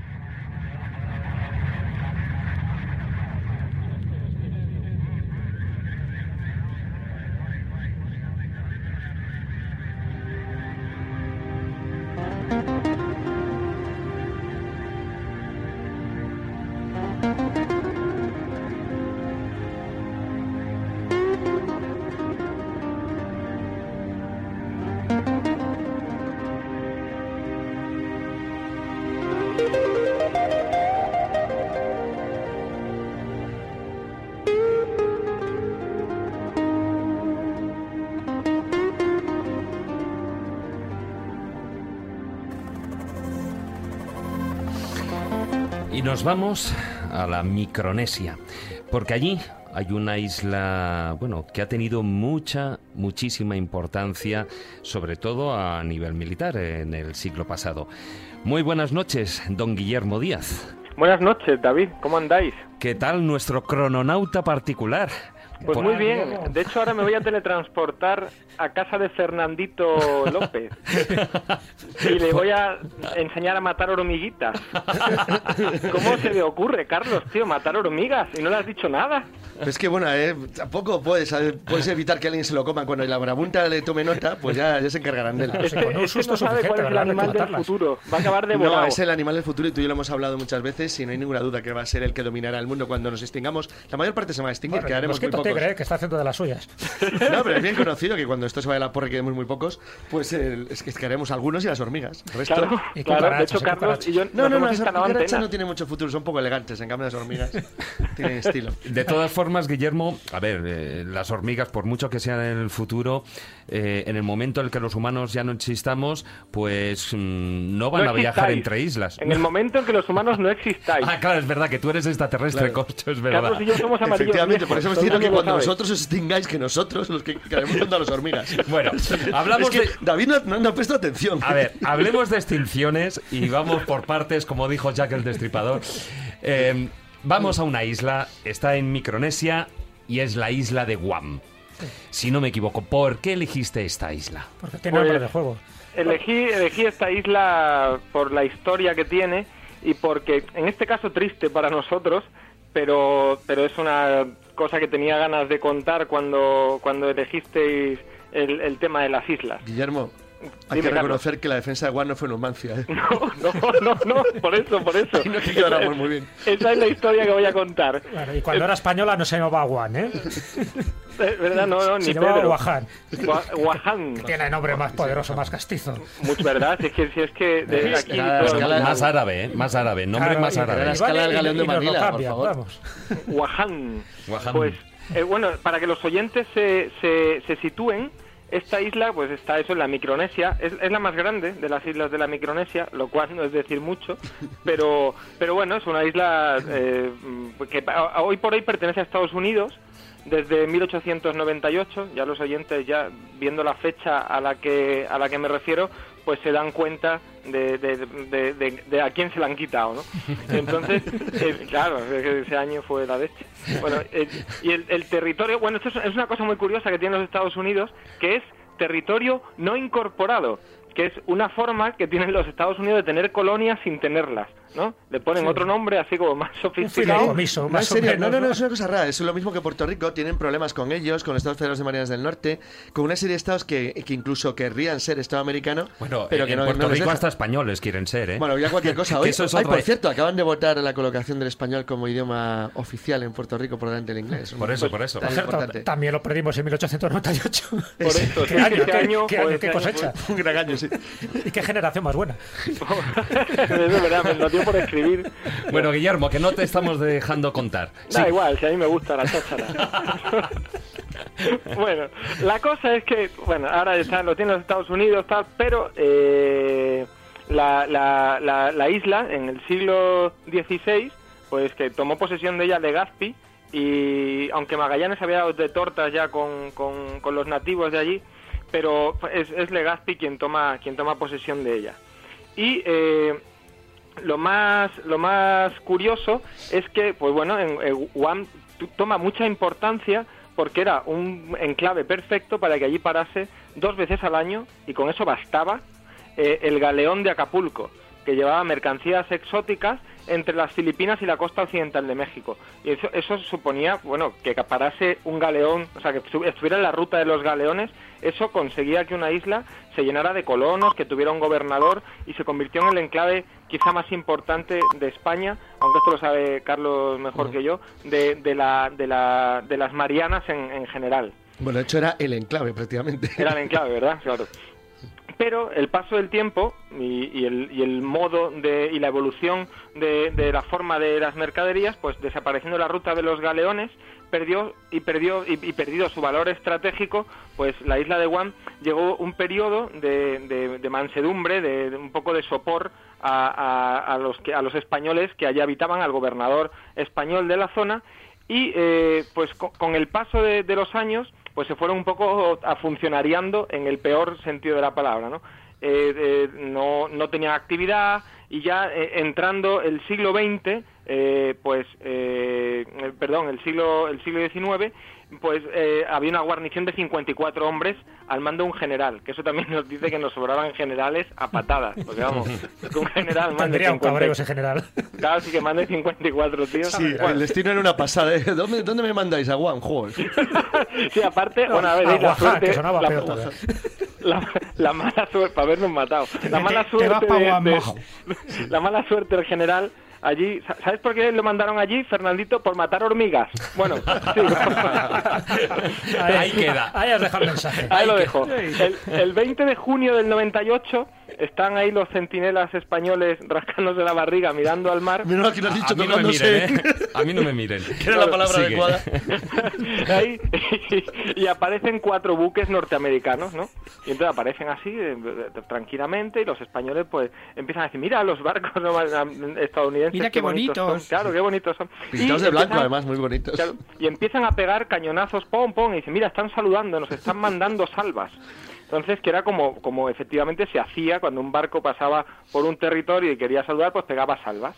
Y entonces el teniente García, mandado por el, el general Juan Marina, se mete en una barca acompañado de un médico, de un cura y de un, de un mercader de la zona que iba a hacerle de traductor con los norteamericanos, se sube en una barca y se planta en el USS Charleston, que era el, más grande de los, de, los, de los buques que tenían allí los, los americanos, de la flotilla norteamericana, y se planta allí el teniente García, pide que le suban, le suben los norteamericanos, los norteamericanos con los ojos como platos, y, y el teniente se cuadra ahí, buenos días, buenos días, aquí el teniente García viene a darles la bienvenida a la isla de Guam y a explicarles que no hemos pegado salvas de cañonazos porque tenemos los tres cañones que tenemos en la isla están rotos y no nos, y no nos atrevemos Y entonces sale Gila.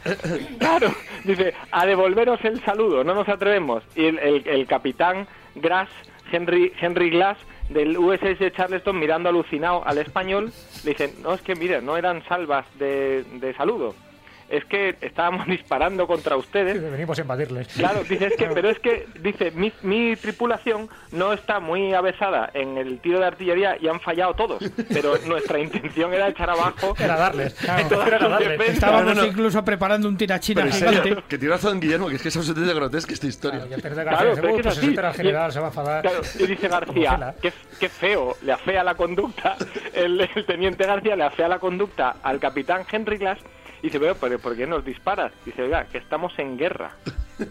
No se habían enterado. Estamos, estamos hablando del 20 de junio y desde finales de abril Estados Unidos había entrado en guerra con, con, con España. Pero en la isla de Guam no se habían enterado. Entonces, el, el, el capitán Henry Glass le dice al teniente García que, eh, mira, te voy a dar una carta para tu general para que tú eh, eh, te ordeno que rindas y, que, y que- que rindas la isla, ¿no? Y le dice el teniente, tengo un problema, tengo prohibido eh, asumir órdenes de oficiales extranjeros. Entonces, así en plan gallardo, en plan chulo, pero cagado porque eran cuatro buques, nosotros no teníamos- eran Ya ves tú. 54 soldados, eh, García ahí con el pantalón caído, se sube en, a, a la barca y va, y va con su cartita al general. Y, le ponen le- las condiciones al general. Esto tengo aquí el texto que recuperó Las un condiciones en periodista. inglés, claro. Dice, pero voy a hacer traducción simultánea, ¿vale? Sí, sí, pero Dice- no, no lo leas entero, que nos vamos de tiempo. no, pero sí es muy corto. Dice, al salir, no, fue muy expeditivo. No, no, al, ya. salir, al salir de América, mi gobierno me ordenó tomar a posesión de esta isla. Es preciso que se rinda usted con todos los oficiales al servicio de España y que entreguen sus armas, municiones y banderas. El oficial portador de esta carta tiene orden de esperar solamente 30 minutos. O sea, ah, porque lo mandó con un, con un, con un oficial norteamericano. Y entonces el, el general Juan Marina, dice, valiente, suerte, le quedaban dos meses para jubilarse. Como, era como el policía en las películas hollywoodienses que dice, me quedan dos meses para jubilarme y dice, este muere. Pues igual. Qué verano le dieron, qué verano. Claro. Bueno, total, que el pobre general se reúne con, con la gente, redacta una, una rendición, porque no le quedaba otra cosa, iba a ser una locura oponer resistencia, y entregan la isla. Y bueno, perdimos la isla de Guam sin pegar un tiro al aire, por eso decía Carlos al principio que no es precisamente la defensa de Numancia. Una curiosidad, los norteamericanos eh, son muy aguerridos, pero en este caso no fueron muy listos. Habiendo tomado posesión de la isla de Guam, podían haber tomado posesión de toda la Micronesia, porque estaba allí la administración central de todas esas islas, les hubiese bastado. Los españoles se lo callaron ese detalle, y sabéis una cosa, eh, vendimos a los alemanes gran parte de las islas después para pagar la deuda de guerra que contraímos con Estados Unidos tras la guerra del 98, pero nos quedamos con la posesión de algunas islitas porque Guillermo. nos podían venir bien en el futuro y todavía son nuestras. Guillermo, acabo de hundir esa leyenda falsa. Un poco antes de llamarte por teléfono. No, Pero no, yo no, tenía es- que haberte escuchado mejor. joder. Eh, a partir de ahora, pon la radio a las 10 en punto. Estabas entretenido con las hormigas, pues pasa lo que pasa. No, eso, bueno, tú que como, como también es, como también es abogado, un día, un día hablamos de ese tema porque el tipo que descubrió eso, que era un especialista en leyes, es divertidísimo cómo se puso a investigar. Lo, ahí, islote, islote, a ver cuáles podían ser Pero Carlos, no podemos poner un recurso y recuperar alguna, no hay manera. ¿no? No, el gobierno español ha dicho hace poco que es una falsa leyenda. Es, Es que no nos podíamos comprar ahí el castillo. Pero es que fíjate, pero es que este, este está en la Micronesia, pero si no, quiere, no quieren ir ni los nativos, y escapan de allí. Cuidado, es Corea del. Norte lo tiene entre sus objetivos, ¿eh? que él quiere, quiere conquistar Guam. Eh, No, claro, sé pues, por pues qué, no sé podríamos hacerlo. Tiene, bueno, tiene Ahí. una de las bases Ya. militares más grandes del mundo. No, pero fíjate, yo hablando, eso- hablando de sitios raros, en la Micronesia hay un sitio que si alguien quiere, bueno, como estamos hablando de islas raras en general, que yo le aconsejo a quien quiera probar hacerlo, que es intentar ver por Google Maps, por ejemplo, el atolón de Kwalein. El atolón de Kwalein, que fue conquistado por los americanos a los japoneses durante la... Bueno, la Micronesia esta que ha dicho Guillermo, que se vendió a Alemania, los japoneses la ocuparon en 1914. Porque en la Primera Guerra Mundial los japoneses iban con los buenos, eran aliados. Entonces luego, se- luego se convirtieron en malos. Entonces, en la segunda, cuando lo pierden, los americanos tuvieron una batalla terrible para conquistar un atolón que es un verdadero, un verdadero, una verdadera nada, en medio de la nada. Pues Kwalein es uno de los, de los principales puntos de lanzamiento de misiles norteamericanos contra posibles objetivos en la costa del este de Asia, en China, en Corea del Norte en- y en Rusia. Y eh, es, es- sería, haría como en cierto modo una especie de escudo de Guam. Realmente Guam es una de las bases más poderosas de Estados Unidos en el Pacífico y no es un sitio fácil de conquistar y mucho menos por el querido líder, ¿eh? No, tiene, un, cuarto, un cuarto de la isla es base militar. Sí, claro, tiene es 100 544 kilómetros y 160 son base militar. Y por cierto, eh, cada vez que Tocinete John eh, dice de, de- el, el líder coreano, ahora Sí. el hijo, se vuelve loco, lo primero que hacen amenazar es Guam. Pero Sí, sí, siempre, eh, siempre. amenaza a Guam, Corea del Sur, Japón y Hawái, les tiene manía. sí, a Gales tiene una manía increíble. Por cierto, esto no, sabéis no sé si sabréis si es leyenda o no, pero yo no he encontrado nada que lo contradiga. ¿Sabéis que en Guam los chamorros, que son los nativos de allí, eh, eh, no permiten que sus mujeres se casen vírgenes? Ni idea, pero mira. Ah, pues se lo voy a decir a Paco Chamorro, que es vecino mío.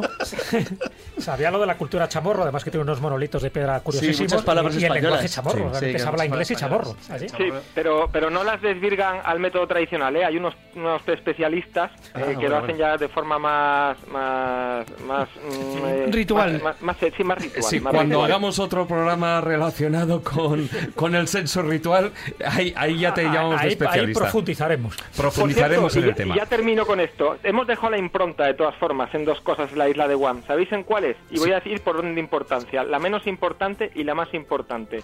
El idioma chamorro tiene la letra ñ.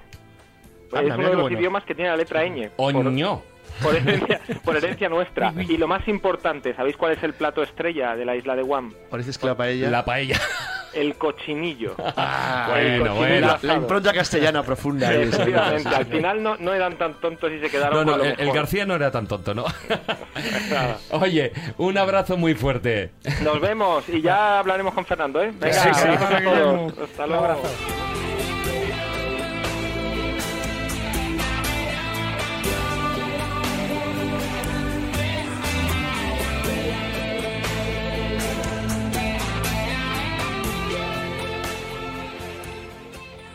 La escóbula de la brújula. Dirige Jesús Callejo. Presenta David Sentinella.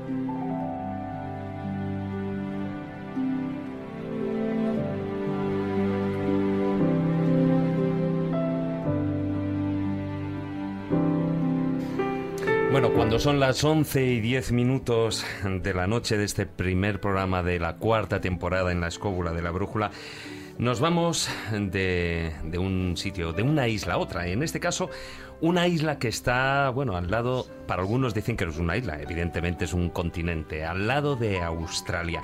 De ahí estabais escuchando, por ejemplo, un, aparecían unos compases que se oía ese instrumento típico del norte de, de Australia, que es el digerido, que bien conoce Marcos Carrasco. Y ahora nos vamos a una isla especial, una isla que tiene una gran biodiversidad, pero además que está mm, bueno pues considerada como una isla una perla dentro del, del océano porque tiene uno de los grandes arrecifes de coral. Muy buenas noches, Carmen Fernández. Buenas noches. Hola. ¿Qué tal estás? Hola, Carmen. Hola a todos, ¿qué tal? ¿Ese veranito?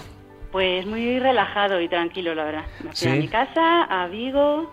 Llegó un momento que lo que me mataba era pero de aburrimiento, ¿sabes? Ni a los políticos, ni a las hormigas. ¿Por qué Pero no eso, llamas? Hombre, estando en Vigo eso se soluciona es comiendo un chapuzón, percebes, ¿verdad? En las navajas. islas sí es, no, no, lo, no. lo del chapuzón me da igual, ¿no? Leyendo el faro de Vigo.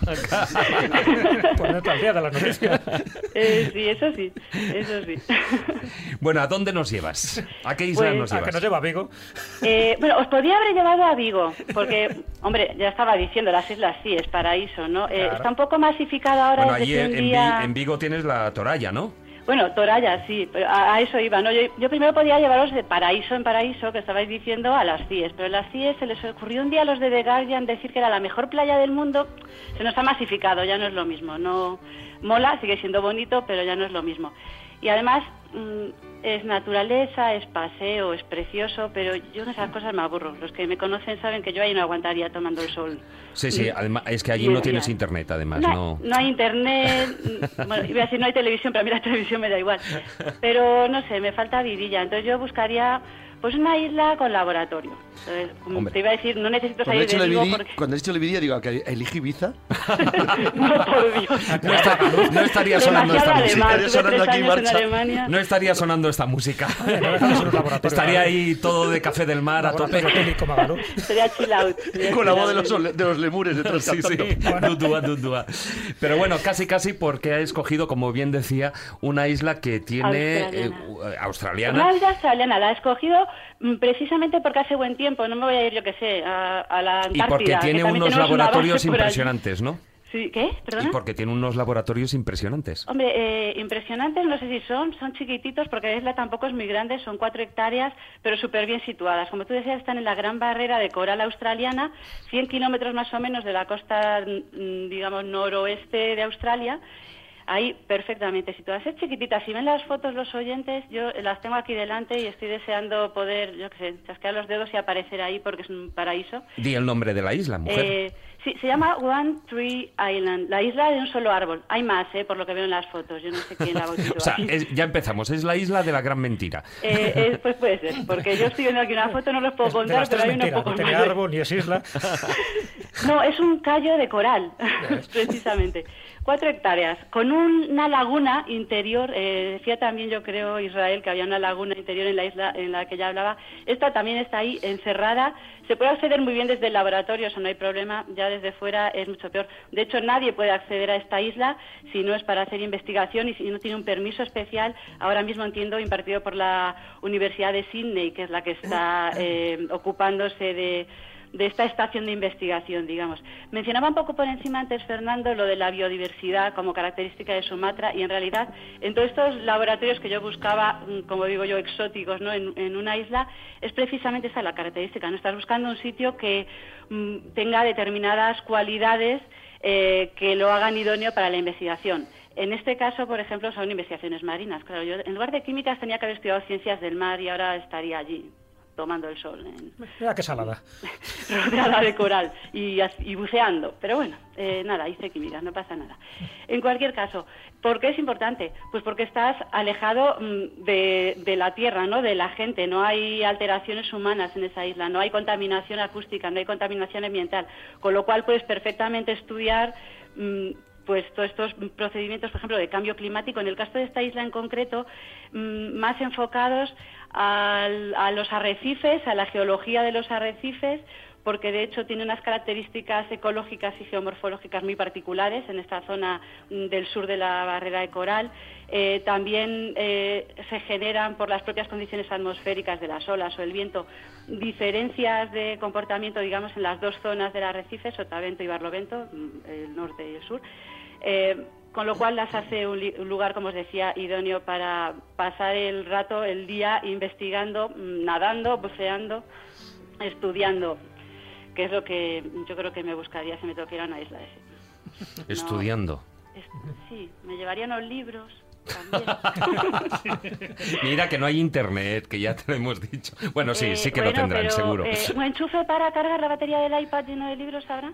Bueno, em, si no me equivoco, allí no llega la electricidad, evidentemente, pero sí que he leído... Hombre, sí, porque No, no, no, tienen los equipos, tienen los equipos en el laboratorio. Sí, sí, sí, sí, pero he leído que tienen un, un sistema muy innovador de, de, de, de producir allí mismo la, la propia electricidad. No sé si es por energía eólica, si es por, em, por la fuerza del mar, no sé exactamente, pero allí no llega el cableado.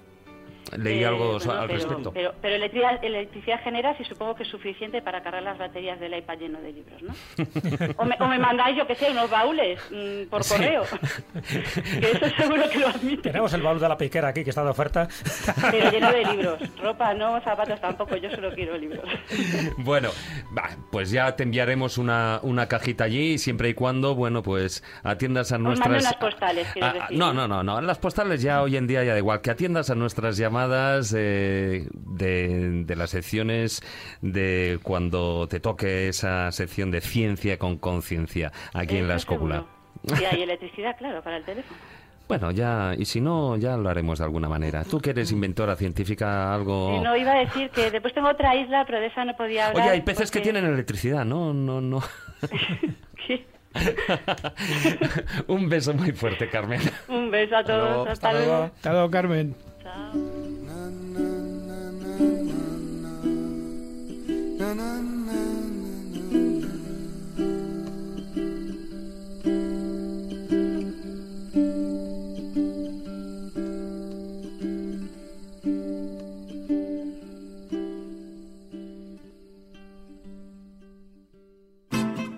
La escóbula de la brújula. La escóbula de la brújula.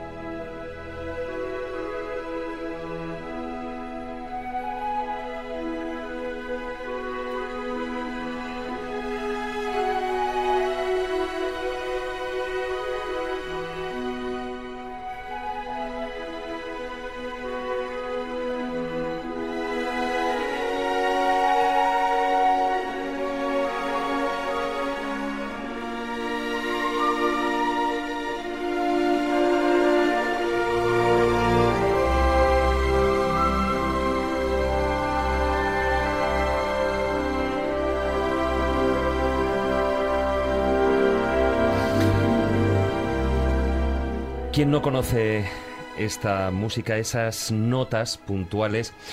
Y es que con nuestro nuevo colaborador, un nuevo colaborador, bueno, ya lo voy a saludar directamente, Manuel Berrocal. Hola, muy buenas noches, don Manuel. Muy buenas noches a todos. Hola, Manuel. Bienvenido a la escóbula de la brújula. Has estado en, en varias ocasiones eh, como entrevistado, hablando de, diferentes temas relacionados en gran medida con, con el tema que va a ser eh, tu sección, Viajeros de la Mente pero también has estado con, con, otro de los mundillos que tú controlas, ¿no? Esos, eh, esos mundos desconocidos, o bueno, más que mundos desconocidos, mundos fantásticos que se reflejan en el papel, ¿no? A través de, de historias o de cómics. Pero cuéntanos sucintamente qué va a ser Viajeros de la Mente. Bueno, Viajeros de la Mente lo que quiero de alguna manera es que sea es que entendamos que esa esa situación, esa mente que tenemos dentro de nosotros, es algo que sin duda alguna no somos capaces todavía de entender mucho.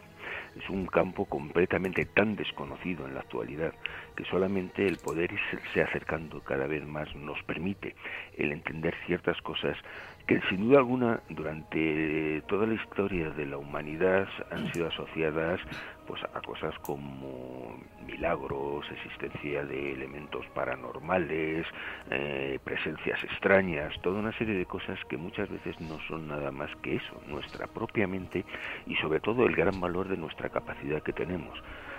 Porque por encima de todo entendamos que si somos capaces de controlar de alguna manera y aprender a entender ese elemento que, que controla y dirige todo nuestro propio organismo, podremos sin duda alguna tener una manera de vivir y de cambiar en muchos aspectos pues bueno, este mundo en el que estamos y que, que, sinceramente creo que cada vez es más necesario el poderle cambiar en muchos aspectos. Fíjate, bueno, antes eh, decía al principio del programa que en las nuevas secciones iban a poner el, el, listón muy alto también a las, a las ya antiguas, por decir una manera. Bueno, Manuel Berrocal, es, eres licenciado en Medicina en la Universidad Autónoma de Madrid, luego continuaste tu formación dentro del mundo de la psicoterapia, principalmente en lo que es la, la psicología analítica, en lo que es esa línea junguiana, ¿no? Pero Sí, toda esa formación y esa experiencia laboral también te ha llevado a acercarte a ese mundo de las creencias, de las leyendas, tanto desde el lado, desde el aspecto antropológico como psicológico, ¿no? Y además, por eso de ahí en lo de Viajeros de la Mente, eres eh, actualmente el secretario de la Sociedad Española de, la, de Parapsicología, la famosa SEP, ¿no? Además, bueno, eres eh, dibujante, escritor y Sí, e bueno, ilustrador.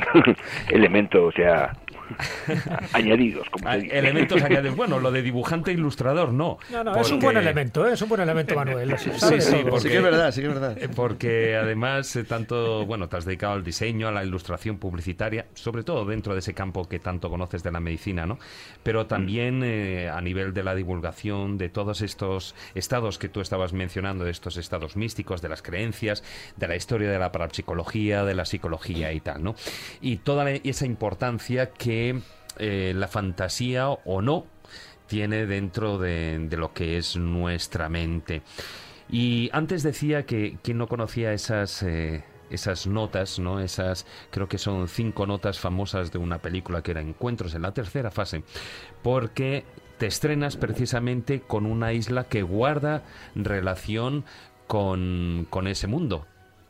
Sí, porque bueno, nos pasamos la vida, y por lo que llevo en el programa oyendo y demás, todos son islas, pues bueno, la verdad es que increíbles, maravillosas, y que las ponen en esa situación de decir, bueno, a ver si puedo mañana engancho la maleta y salgo corriendo, ¿no?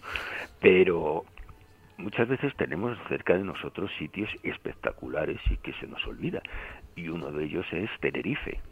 Tenerife es una de esas islas absolutamente mágicas y está, pues bueno, media hora, un poco más, casi casi de en avión.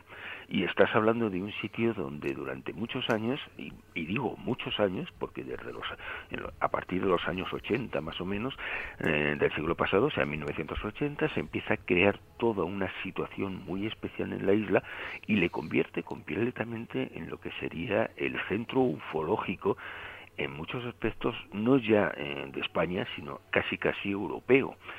Allí se creó todo un mito en un momento determinado que hizo que, bueno, algunos, en cuanto conseguías juntar, por lo que entonces se decía, 20 duros, salías corriendo para allá porque Tenerife era el centro, absolutamente. Allí había avistamientos supuestamente cada dos días, tenías fenómenos ovnis de todo tipo, había todo tipo de personas extrañas que eran vistas en unos sitios y en otros. Había zonas incluso como, como por ejemplo el barranco de Badajoz, donde me puedo permitir el lujo de decir que he hecho más de una noche intentando ver algo y luego la verdad es que reconozco que no veíamos nada. Bueno, de todas formas, el barranco de Badajoz ya de por sí merece una, una visita solo por las leyendas. mm, impresionante. Sí, sí, sí, o sea, es un sitio absolutamente mágico donde sin duda alguna se abrió y se abrió por bueno, por las supuestas eh, alertas ovnis que allí se creaban cada dos por tres desde que una persona, Paco Padrón, cuenta eh, un caso que él había vivido directamente, eh, en el que vio supuestamente una nave con dos gigantes dentro y demás, uno de los clásicos de la ufología española, y desde ese momento aquello se convirtió en el centro de reunión de todo el mundo. Pero claro, es que estábamos hablando de un centro muy especial, porque no era ya solamente la ufología, era un sitio absolutamente mágico, maravilloso para estar con la gente allí. Pero es que claro, eh, desde allí podías ver, o sea, estabas al lado del Teide, toda la mitología existente de... De los eh, guanches, sí, sí. De los guanches, eh, la existencia de ese dragón que cuidaba la isla y que su sangre, que fue cuando, cuando fue matado por directamente Hércules, liberó la sangre y daría directamente los árboles milenarios, los dragos. Sí. El drago es uno de los pocos eh, árboles que su savia roja, lo cual, o sea, era todo un mundo tan sumamente fantástico que bueno, que al, al final seamos sinceros, o sea, el encontrarnos allí el ovni o no encontrarnos era lo de menos. La situación sí. era absolutamente mágica y por eso de alguna manera era el comentar que eso, que hasta las islas más cercanas que tenemos y que bueno, pues el poder ir allí de una manera mm, bastante fácil, sin duda alguna tiene mucho que Hombre, no en vano eh, las denominamos las Islas Afortunadas, ¿no? Hombre, también se consideraba que eran las islas de las Hespérides, como tú hubieras dicho también, ¿no? Y no solo allí. Tenerife, fíjate que la isla de La Palma ya la llaman la isla bonita, o la isla de La Gomera es la isla mágica, o sea que todas ellas tienen un encanto especial. Claro, claro, es que estás hablando de que estamos hablando de que allí en su momento eh, se decía que estaba el jardín de las Hespérides, por ejemplo, que comentabas. O sea, son muchos, pero es que claro, es que cada rincón, cada pequeño rincón de la isla es una leyenda, ¿no? O sea, una de esas en plan maravillosas que me imagino que a ti Jesús te encantará es la de la niña en el barranco de Badajoz que se fue a- claro. a buscar Sí, eh, fruta para la familia y Los volvió a los hombres 30 blancos aquellos, años. sí, es verdad.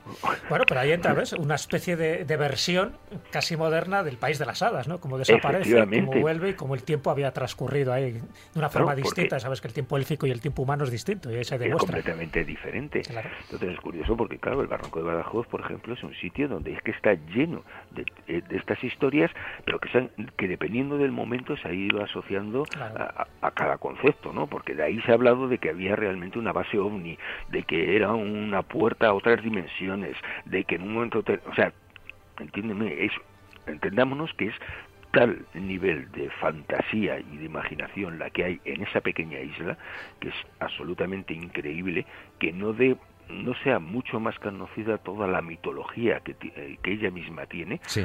y que realmente nos pasemos la vida eso buscando pues bueno las islas maravillosas esas que hay en otros sitios pero que la verdad es que Nadie es profeta en su tierra, ya sabes aquello. Precis- precisamente Tenerife. Uy, perdón. Sí, sí. Precisamente Tenerife nos, re- nos remite a, a otra isla mágica que es San Borondón, claro. Sí. Por ejemplo. La octava. Claro, claro. La la octava isla, ¿no? Supuestamente aparece y desaparece. De las encontrarla, pero bueno. No hay y- mapas, ¿eh? Y estás hablando, bueno, que si tú te vas a la zona del suroeste de, de Tenerife, que es un absoluto, un triángulo absolutamente mágico, eh, con el, ca- el acantilado de los gigantes, todo el pico del Teide, y al Sí. fondo vas a ver directamente la Gomera allí que se pierde en el horizonte del mar. O sea, son- es un sitio que absolutamente merece la pena conocerse. Eso sí, mejor en épocas no muy Turísticas. veraniegas, Sí, desde porque luego. evidentemente la invasión de- es impresionante últimamente, se- según creo, pero bueno, pero aún así... Pero aún así que- merece la pena. Aún así merece la pena, o sea, hay que ser sincero. Manuel, muchas gracias por, por haber estado aquí con nosotros, por ya estrenarte, por formar parte de este equipo de colaboradores de la Escóbula de la Brújula. Y bueno, pues en breve ya te tenemos aquí en estos micrófonos hablando Viajaremos, viajaremos a de- la mente. viajaremos al fondo de la mente, ¿no? Totalmente, eso en cuanto digáis. Un abrazo muy fuerte. Un abrazo. Igualmente para todos.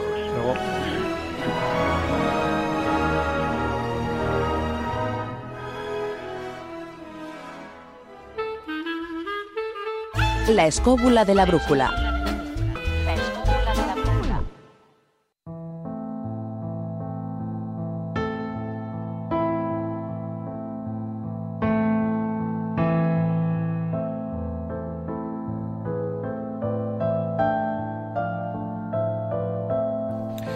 Y estamos nuevamente de estreno en este eh, momento, en esta ocasión, con otra voz eh, femenina, Marta San Mamet.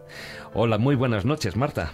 Hola David, buenas noches, ¿qué tal todos? ¿Qué Hola, tal, Marta. Contentos, alegres de escucharte y de que formes parte de este equipo de colaboradores de la Escóbula de la Brújula, que como igual que nuestro anterior compañero Manuel Berrocal, también habías participado aquí en el programa cuando estuvimos hablando eh, acerca catacumbas. de catacumbas, Claro, exactamente, el programa de catacumbas. Sí, lo pasé fantástico, es verdad. Bueno, qué tema más alegre, ¿verdad? Que tema más alegre, bueno, mis temas. Bueno, primero que tengo que decir es que yo no mato hormigas. ¿eh? Que conste. Sí, sí, Tú, tú vas a ir, tú vas a ir, y ya, ya anticipamos el nombre de la sección, vas a ir de tumba en tumba. De tumba en ¿Qué va a ser la sección? Cuéntanos. Que no Pues de tumbo en tumbo, cuidado. Eso es, no de, no de tumbos. Bueno, también a veces doy tumbos, ¿eh? Pues de, de, de tumbo en tumbo trata eso, trata primero hablar de cementerios, eh, pero sobre todo ya no solamente esta parte de alguna manera pues artística, arquitectónica, que sí de arte, porque es mi tema, ¿no? Pero sí pues esas, esas tumbas a veces escondidas, a veces pintureras, a veces eh, sorprendentes y, y bueno, y tratar de, de, de recordar a toda esta gente que está, que está ahí, ¿no? O sea que mm, con un tono de humor y, y relajado y sin ser Claro, que es como hay que tomar este tipo de temas, ¿no? Porque en el fondo sí. la muerte puede ser dramática, puede ser triste, pero también es muy anecdótica y sobre todo hay que quitarle ese cariz, ¿no?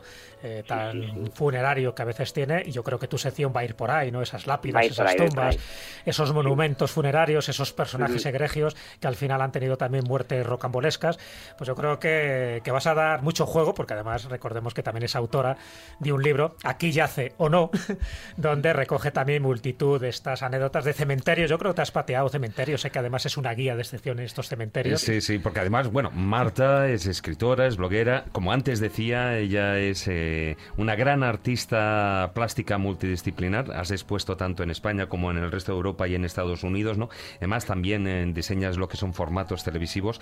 Pero precisamente esta música que estamos escuchando se une. Eh, esta es una música de, de Mendelssohn, el que habla sobre Venecia. Y nos vamos a ir hasta allí, porque Venecia evidentemente no es una isla, pero sí la isla de la que tú nos vas a hablar, de San Michele. Sí, señor. Y, y mira cómo podemos decir. Yo digo, siguiente pregunta. ¿Qué tienen en común unas zapatillas de ballet, unas piedras, varios bolígrafos, una rosa y una copa de Europa? Ya te deja, ¿eh? Sí, Es sí. casi, casi como imposible, ¿no?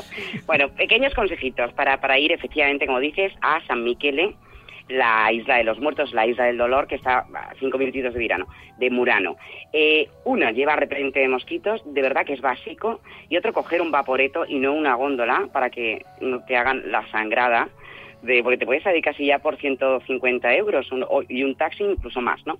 Entonces, bueno, ya hemos llegado, hemos desembarcado, estamos en, en- en San Michele y os digo, así de una manera de repasar así por encima, que eh, eh, de una forma cuadrada que se fue construyendo pieza a pieza y eh, primero se unió a la cercana isla de San Cristóforo y luego eh, de Vichy Perfil está ahora mismo haciendo una, una ampliación que la verdad eh, ba- bastante bonita. Está todavía sin terminar, pero está muy bien. Eh, nada más entrar, veis que hay unas secciones, hay zonas para ortodoxos, evangélicos, protestantes, está muy separadito todo, perfectamente organizado. Hay otras zonas más curiosas, ¿no? muy difíciles de encontrar, como son una específica para gondoleros, para militares o para monjas. Bueno, estos los cementerios que separen estas zonas tampoco es una cosa tan extraña, ¿no?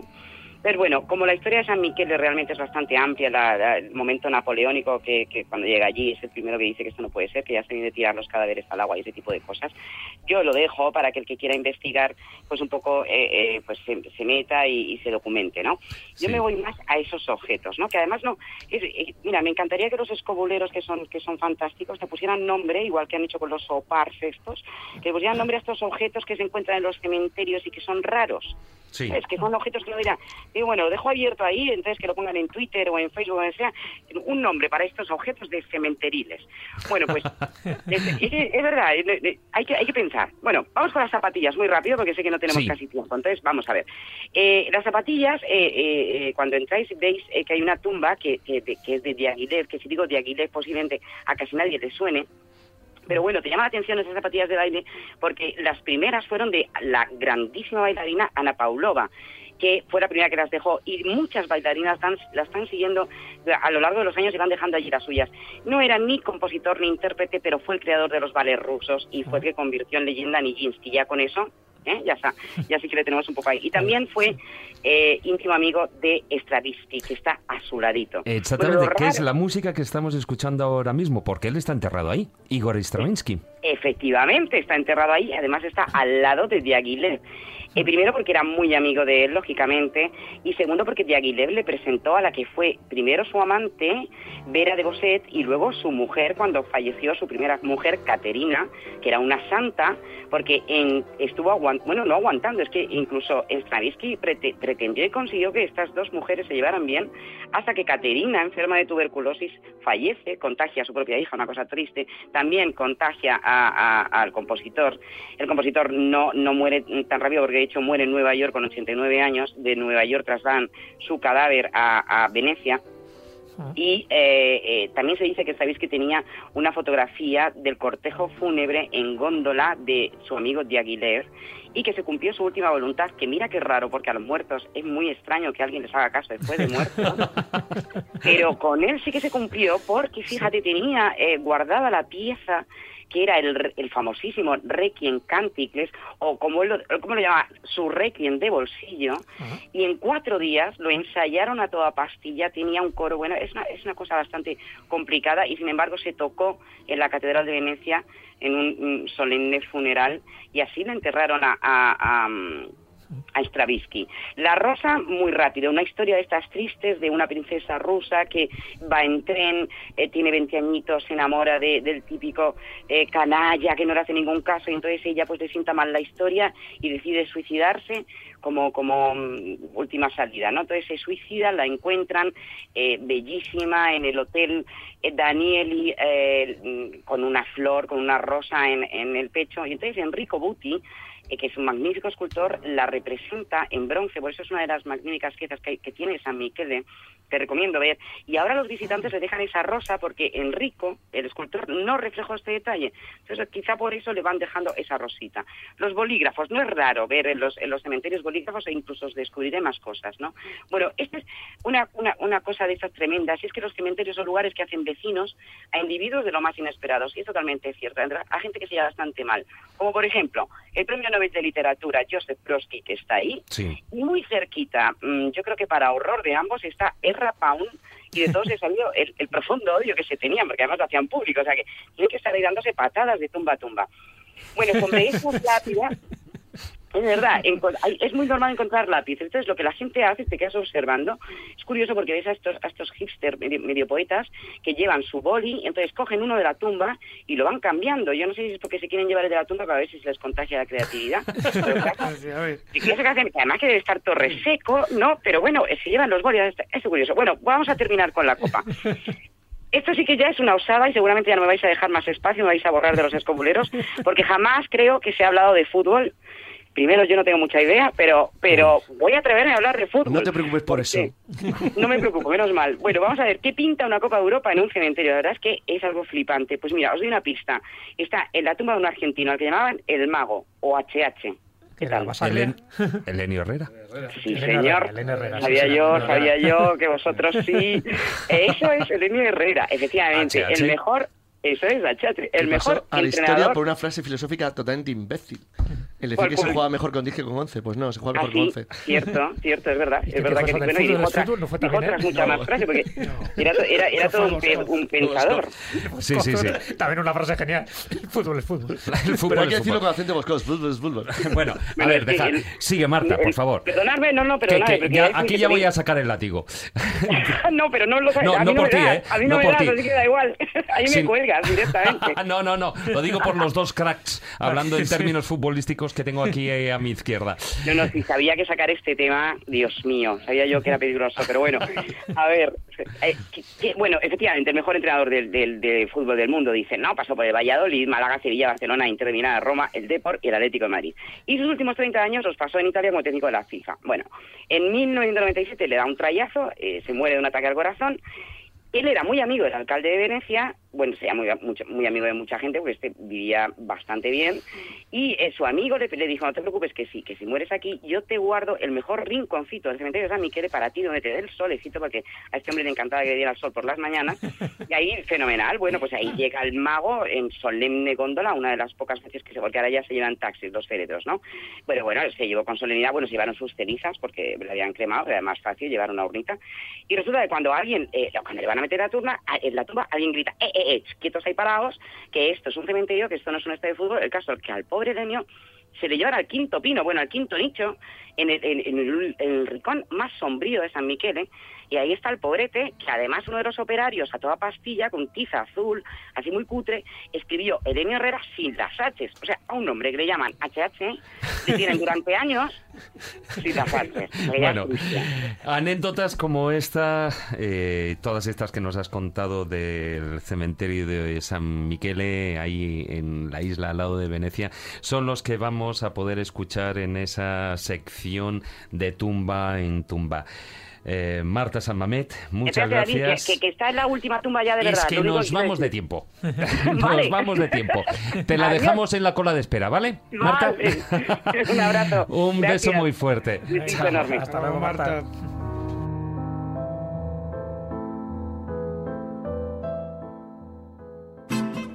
La escóbula de la brújula. La escóbula de la brújula.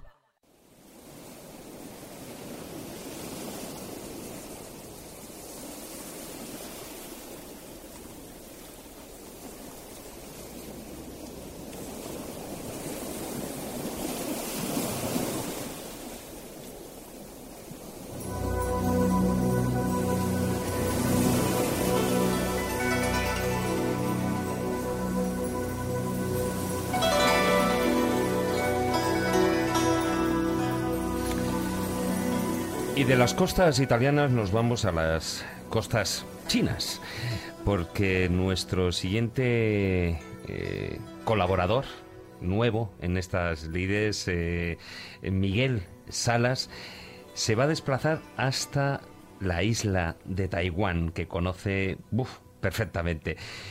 Don Miguel Salas, muy buenas noches.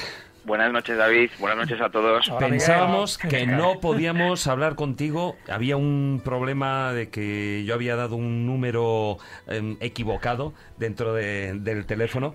Pero bueno, son esas cosas que pasan y, y que, bueno, afortunadamente no tienen consecuencia, como sí que podría tener consecuencia si hubiese sido el, el guion de una de tus historias bífidas, esa nueva sección de, eh, que vas a tener en la escóbula de la brújula.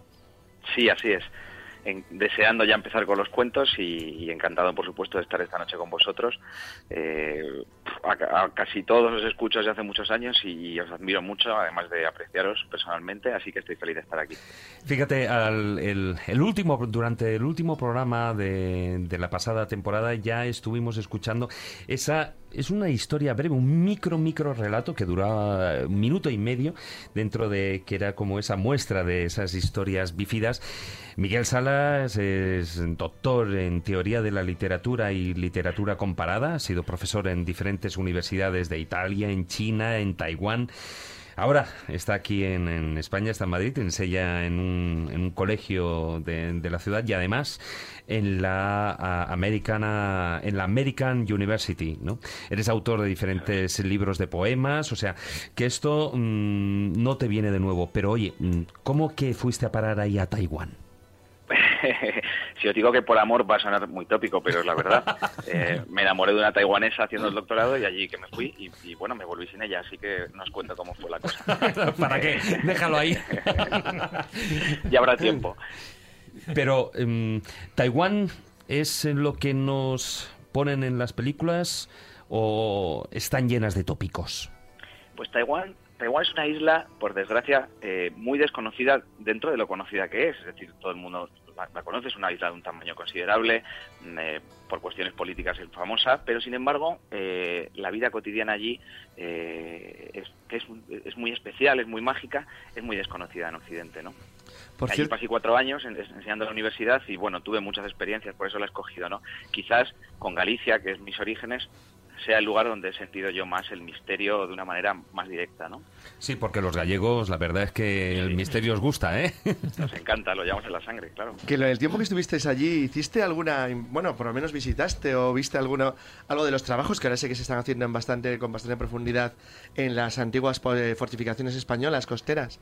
Pues estuve, estuve porque además eh, uno de mis compañeros de la universidad eh, se especializó en Juan Cobo, que fue el, eh, un, un sacerdote español del siglo XVI, que fue el primer español que el primer eh, perdón eh, occidental que tradujo del chino a una a una lengua occidental y bueno y eh, organizaban varios viajes por las por las zonas que habían dominado los españoles por el norte de la isla por los por los fuertes y por allí estuve sí interesantísimo También has estado por muchos templos y sé que has tenido experiencias, ¿no? Porque allí la religiosidad y sobre todo la creencia en espíritus es mayor de lo que nos podemos imaginar. Allí existe una certeza y una práctica que en Occidente pues parece que nos pilla como muy de lejos, pero sin embargo tú has sido un poco testigo de determinadas prácticas en Taiwán increíbles. Sí, efectivamente allí la, la religiosidad, el contacto con el mundo espiritual, con el más allá, es, es, es- una cuestión diaria, ¿no? Cono- recuerdo, por ejemplo, pues un sacerdote, un monje budista que había por allí, que era muy divertido, que siempre iba con un guante, por- y no quería enseñar la mano porque decía que una vez había tocado un diablo y se le había carbonizado, ¿no? Y entonces no podía enseñar la mano. O, pues, por ejemplo, eh, eh, eh, una amiga mía que falleció un primo suyo y cuando estaban en casa eh, pues eh, toda la familia, apareció un, también un monje y les dijo que su espíritu no estaba allí y sin saber dónde había fallecido él en la carretera fue corriendo hasta allí y se lo trajo, ¿no? Y él no sabía dónde había muerto, ¿no? Entonces esta, este tipo de presencias eh, son muy constantes en la vida de los taiwaneses. Es muy habitual cerrarles a los niños el tercer ojo porque para que duerman mejor, para que no se angustien por las noches, porque se cree que, que tienen la capacidad de ver espíritus, ¿no? Vaya, todo un, un mundo que me imagino que enciende la imaginación de un escritor y sobre todo de un escritor que le gustan los relatos cortos. Eso es lo que escucharemos, Historias Bífidas, Miguel Salas, nuevo colaborador en la Escóbula de la Brújula. Muchas gracias, Miguel, por haber estado A con vosotros. nosotros y en breve te tendremos aquí. Un abrazo gracias. muy fuerte. Un abrazo y buenas noches. Un abrazo.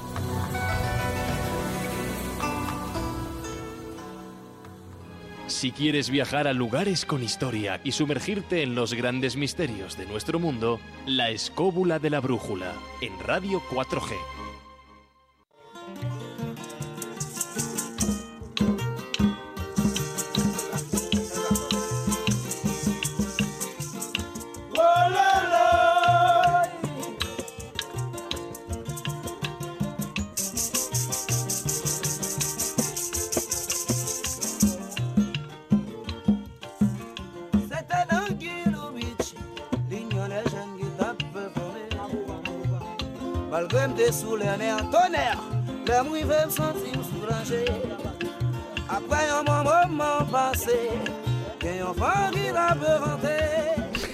Y nos faltaba, como no, nuestro último, que no, no por ello el ni mejor ni peor, nuestro gran colaborador Fermín Mayorga. Muy buenas noches.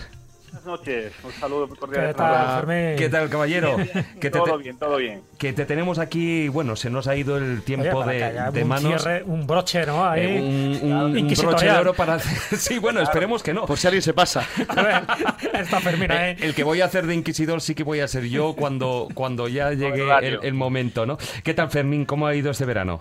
Bueno, tranquilo, bien, por mi tierra, en la raya de, de Badajoz, allí con mi familia, los amigos, disfrutando del Guadiana, en fin, lo, lo clásico, ¿no? Eh, en esa fecha. Pero vamos, tranquilo, en definitiva. No he ido a ningún sitio, simplemente ahí a, a mi pueblo y ahí he estado como un rey.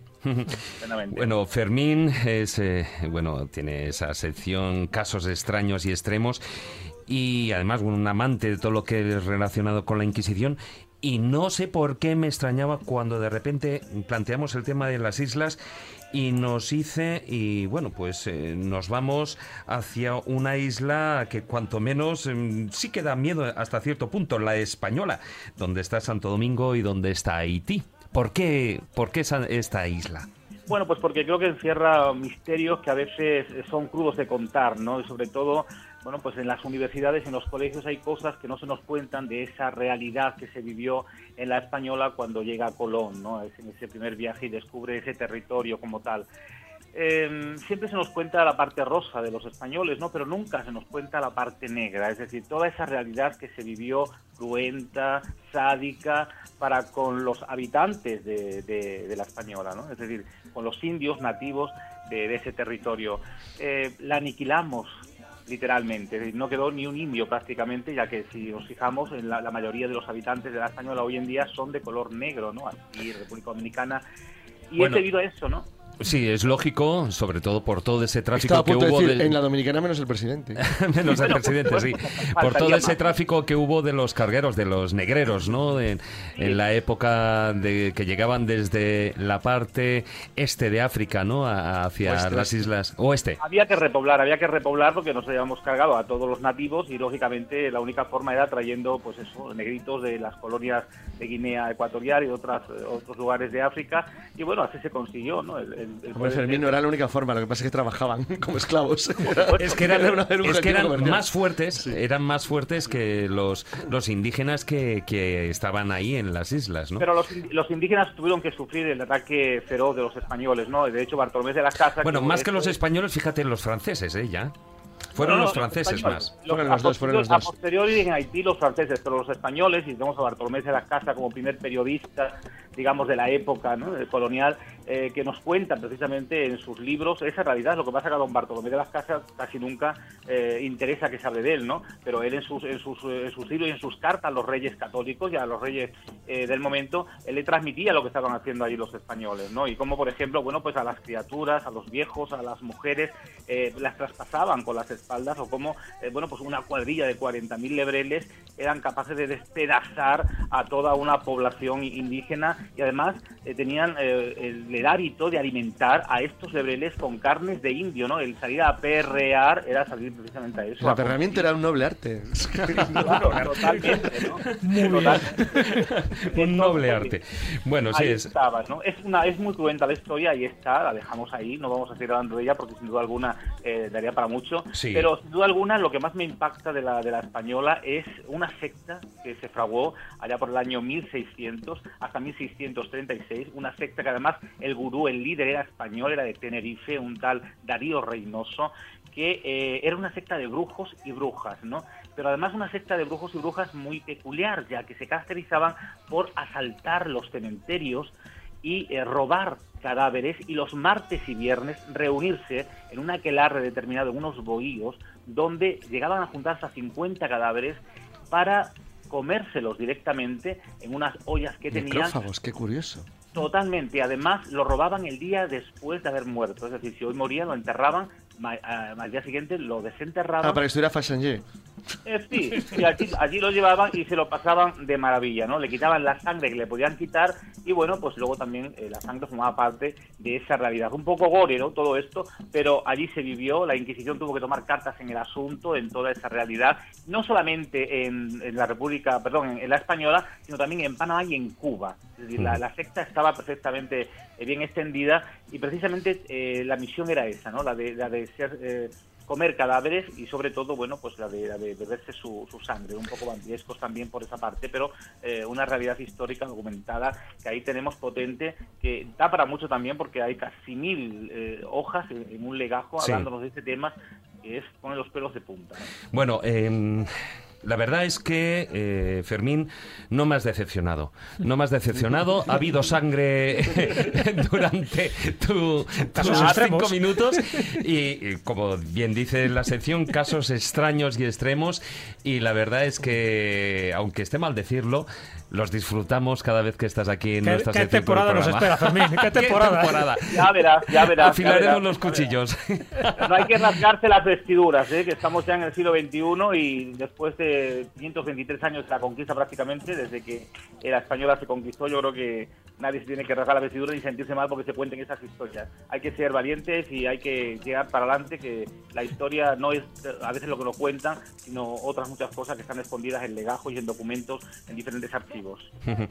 Bueno, pues eh, Fermín, muchas gracias por haber estado con nosotros hoy. Bienvenido a esta nueva cuarta temporada de La Escóbula de la Brújula y ya en breve te tenemos de nuevo por aquí. Un abrazo muy fuerte, Fermín. Un abrazo para todos. Un abrazo. Un abrazo.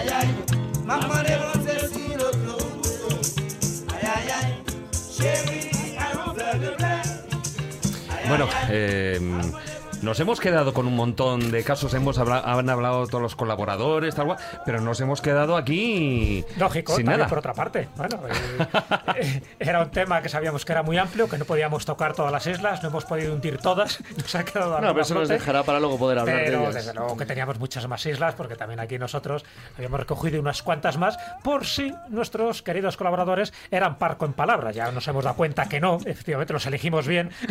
Sabemos que iban a comentar muchas cosas. Qué pena, pues eso, que se hayan quedado muchas cosas en el tintero. Que saldrán, que saldrán. Que saldrán a relucir. Porque, porque algún día, algún día, Que yo se lo haber siento, hecho cualquier tipo de grupo. Carlos, yo lo si siento, pero me, me niego a que eh, en- a lo largo de esta temporada, en, en la escóbula de la brújula, yo no hable de mi isla. Claro. North Se- Sentinel. isla Sentinel. Se hablará, se Se hablará. hablará de Bouvet, de Sentinel, de Picair, de Upolu, de cantidad de islas que teníamos por aquí, todas ellas, pues con sus características, sus misterios, sus enigmas y sus peculiaridades.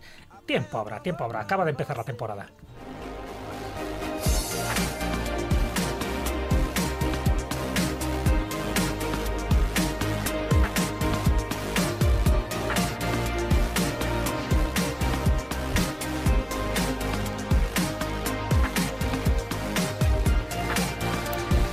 Bueno, compañeros, hasta aquí dura el programa.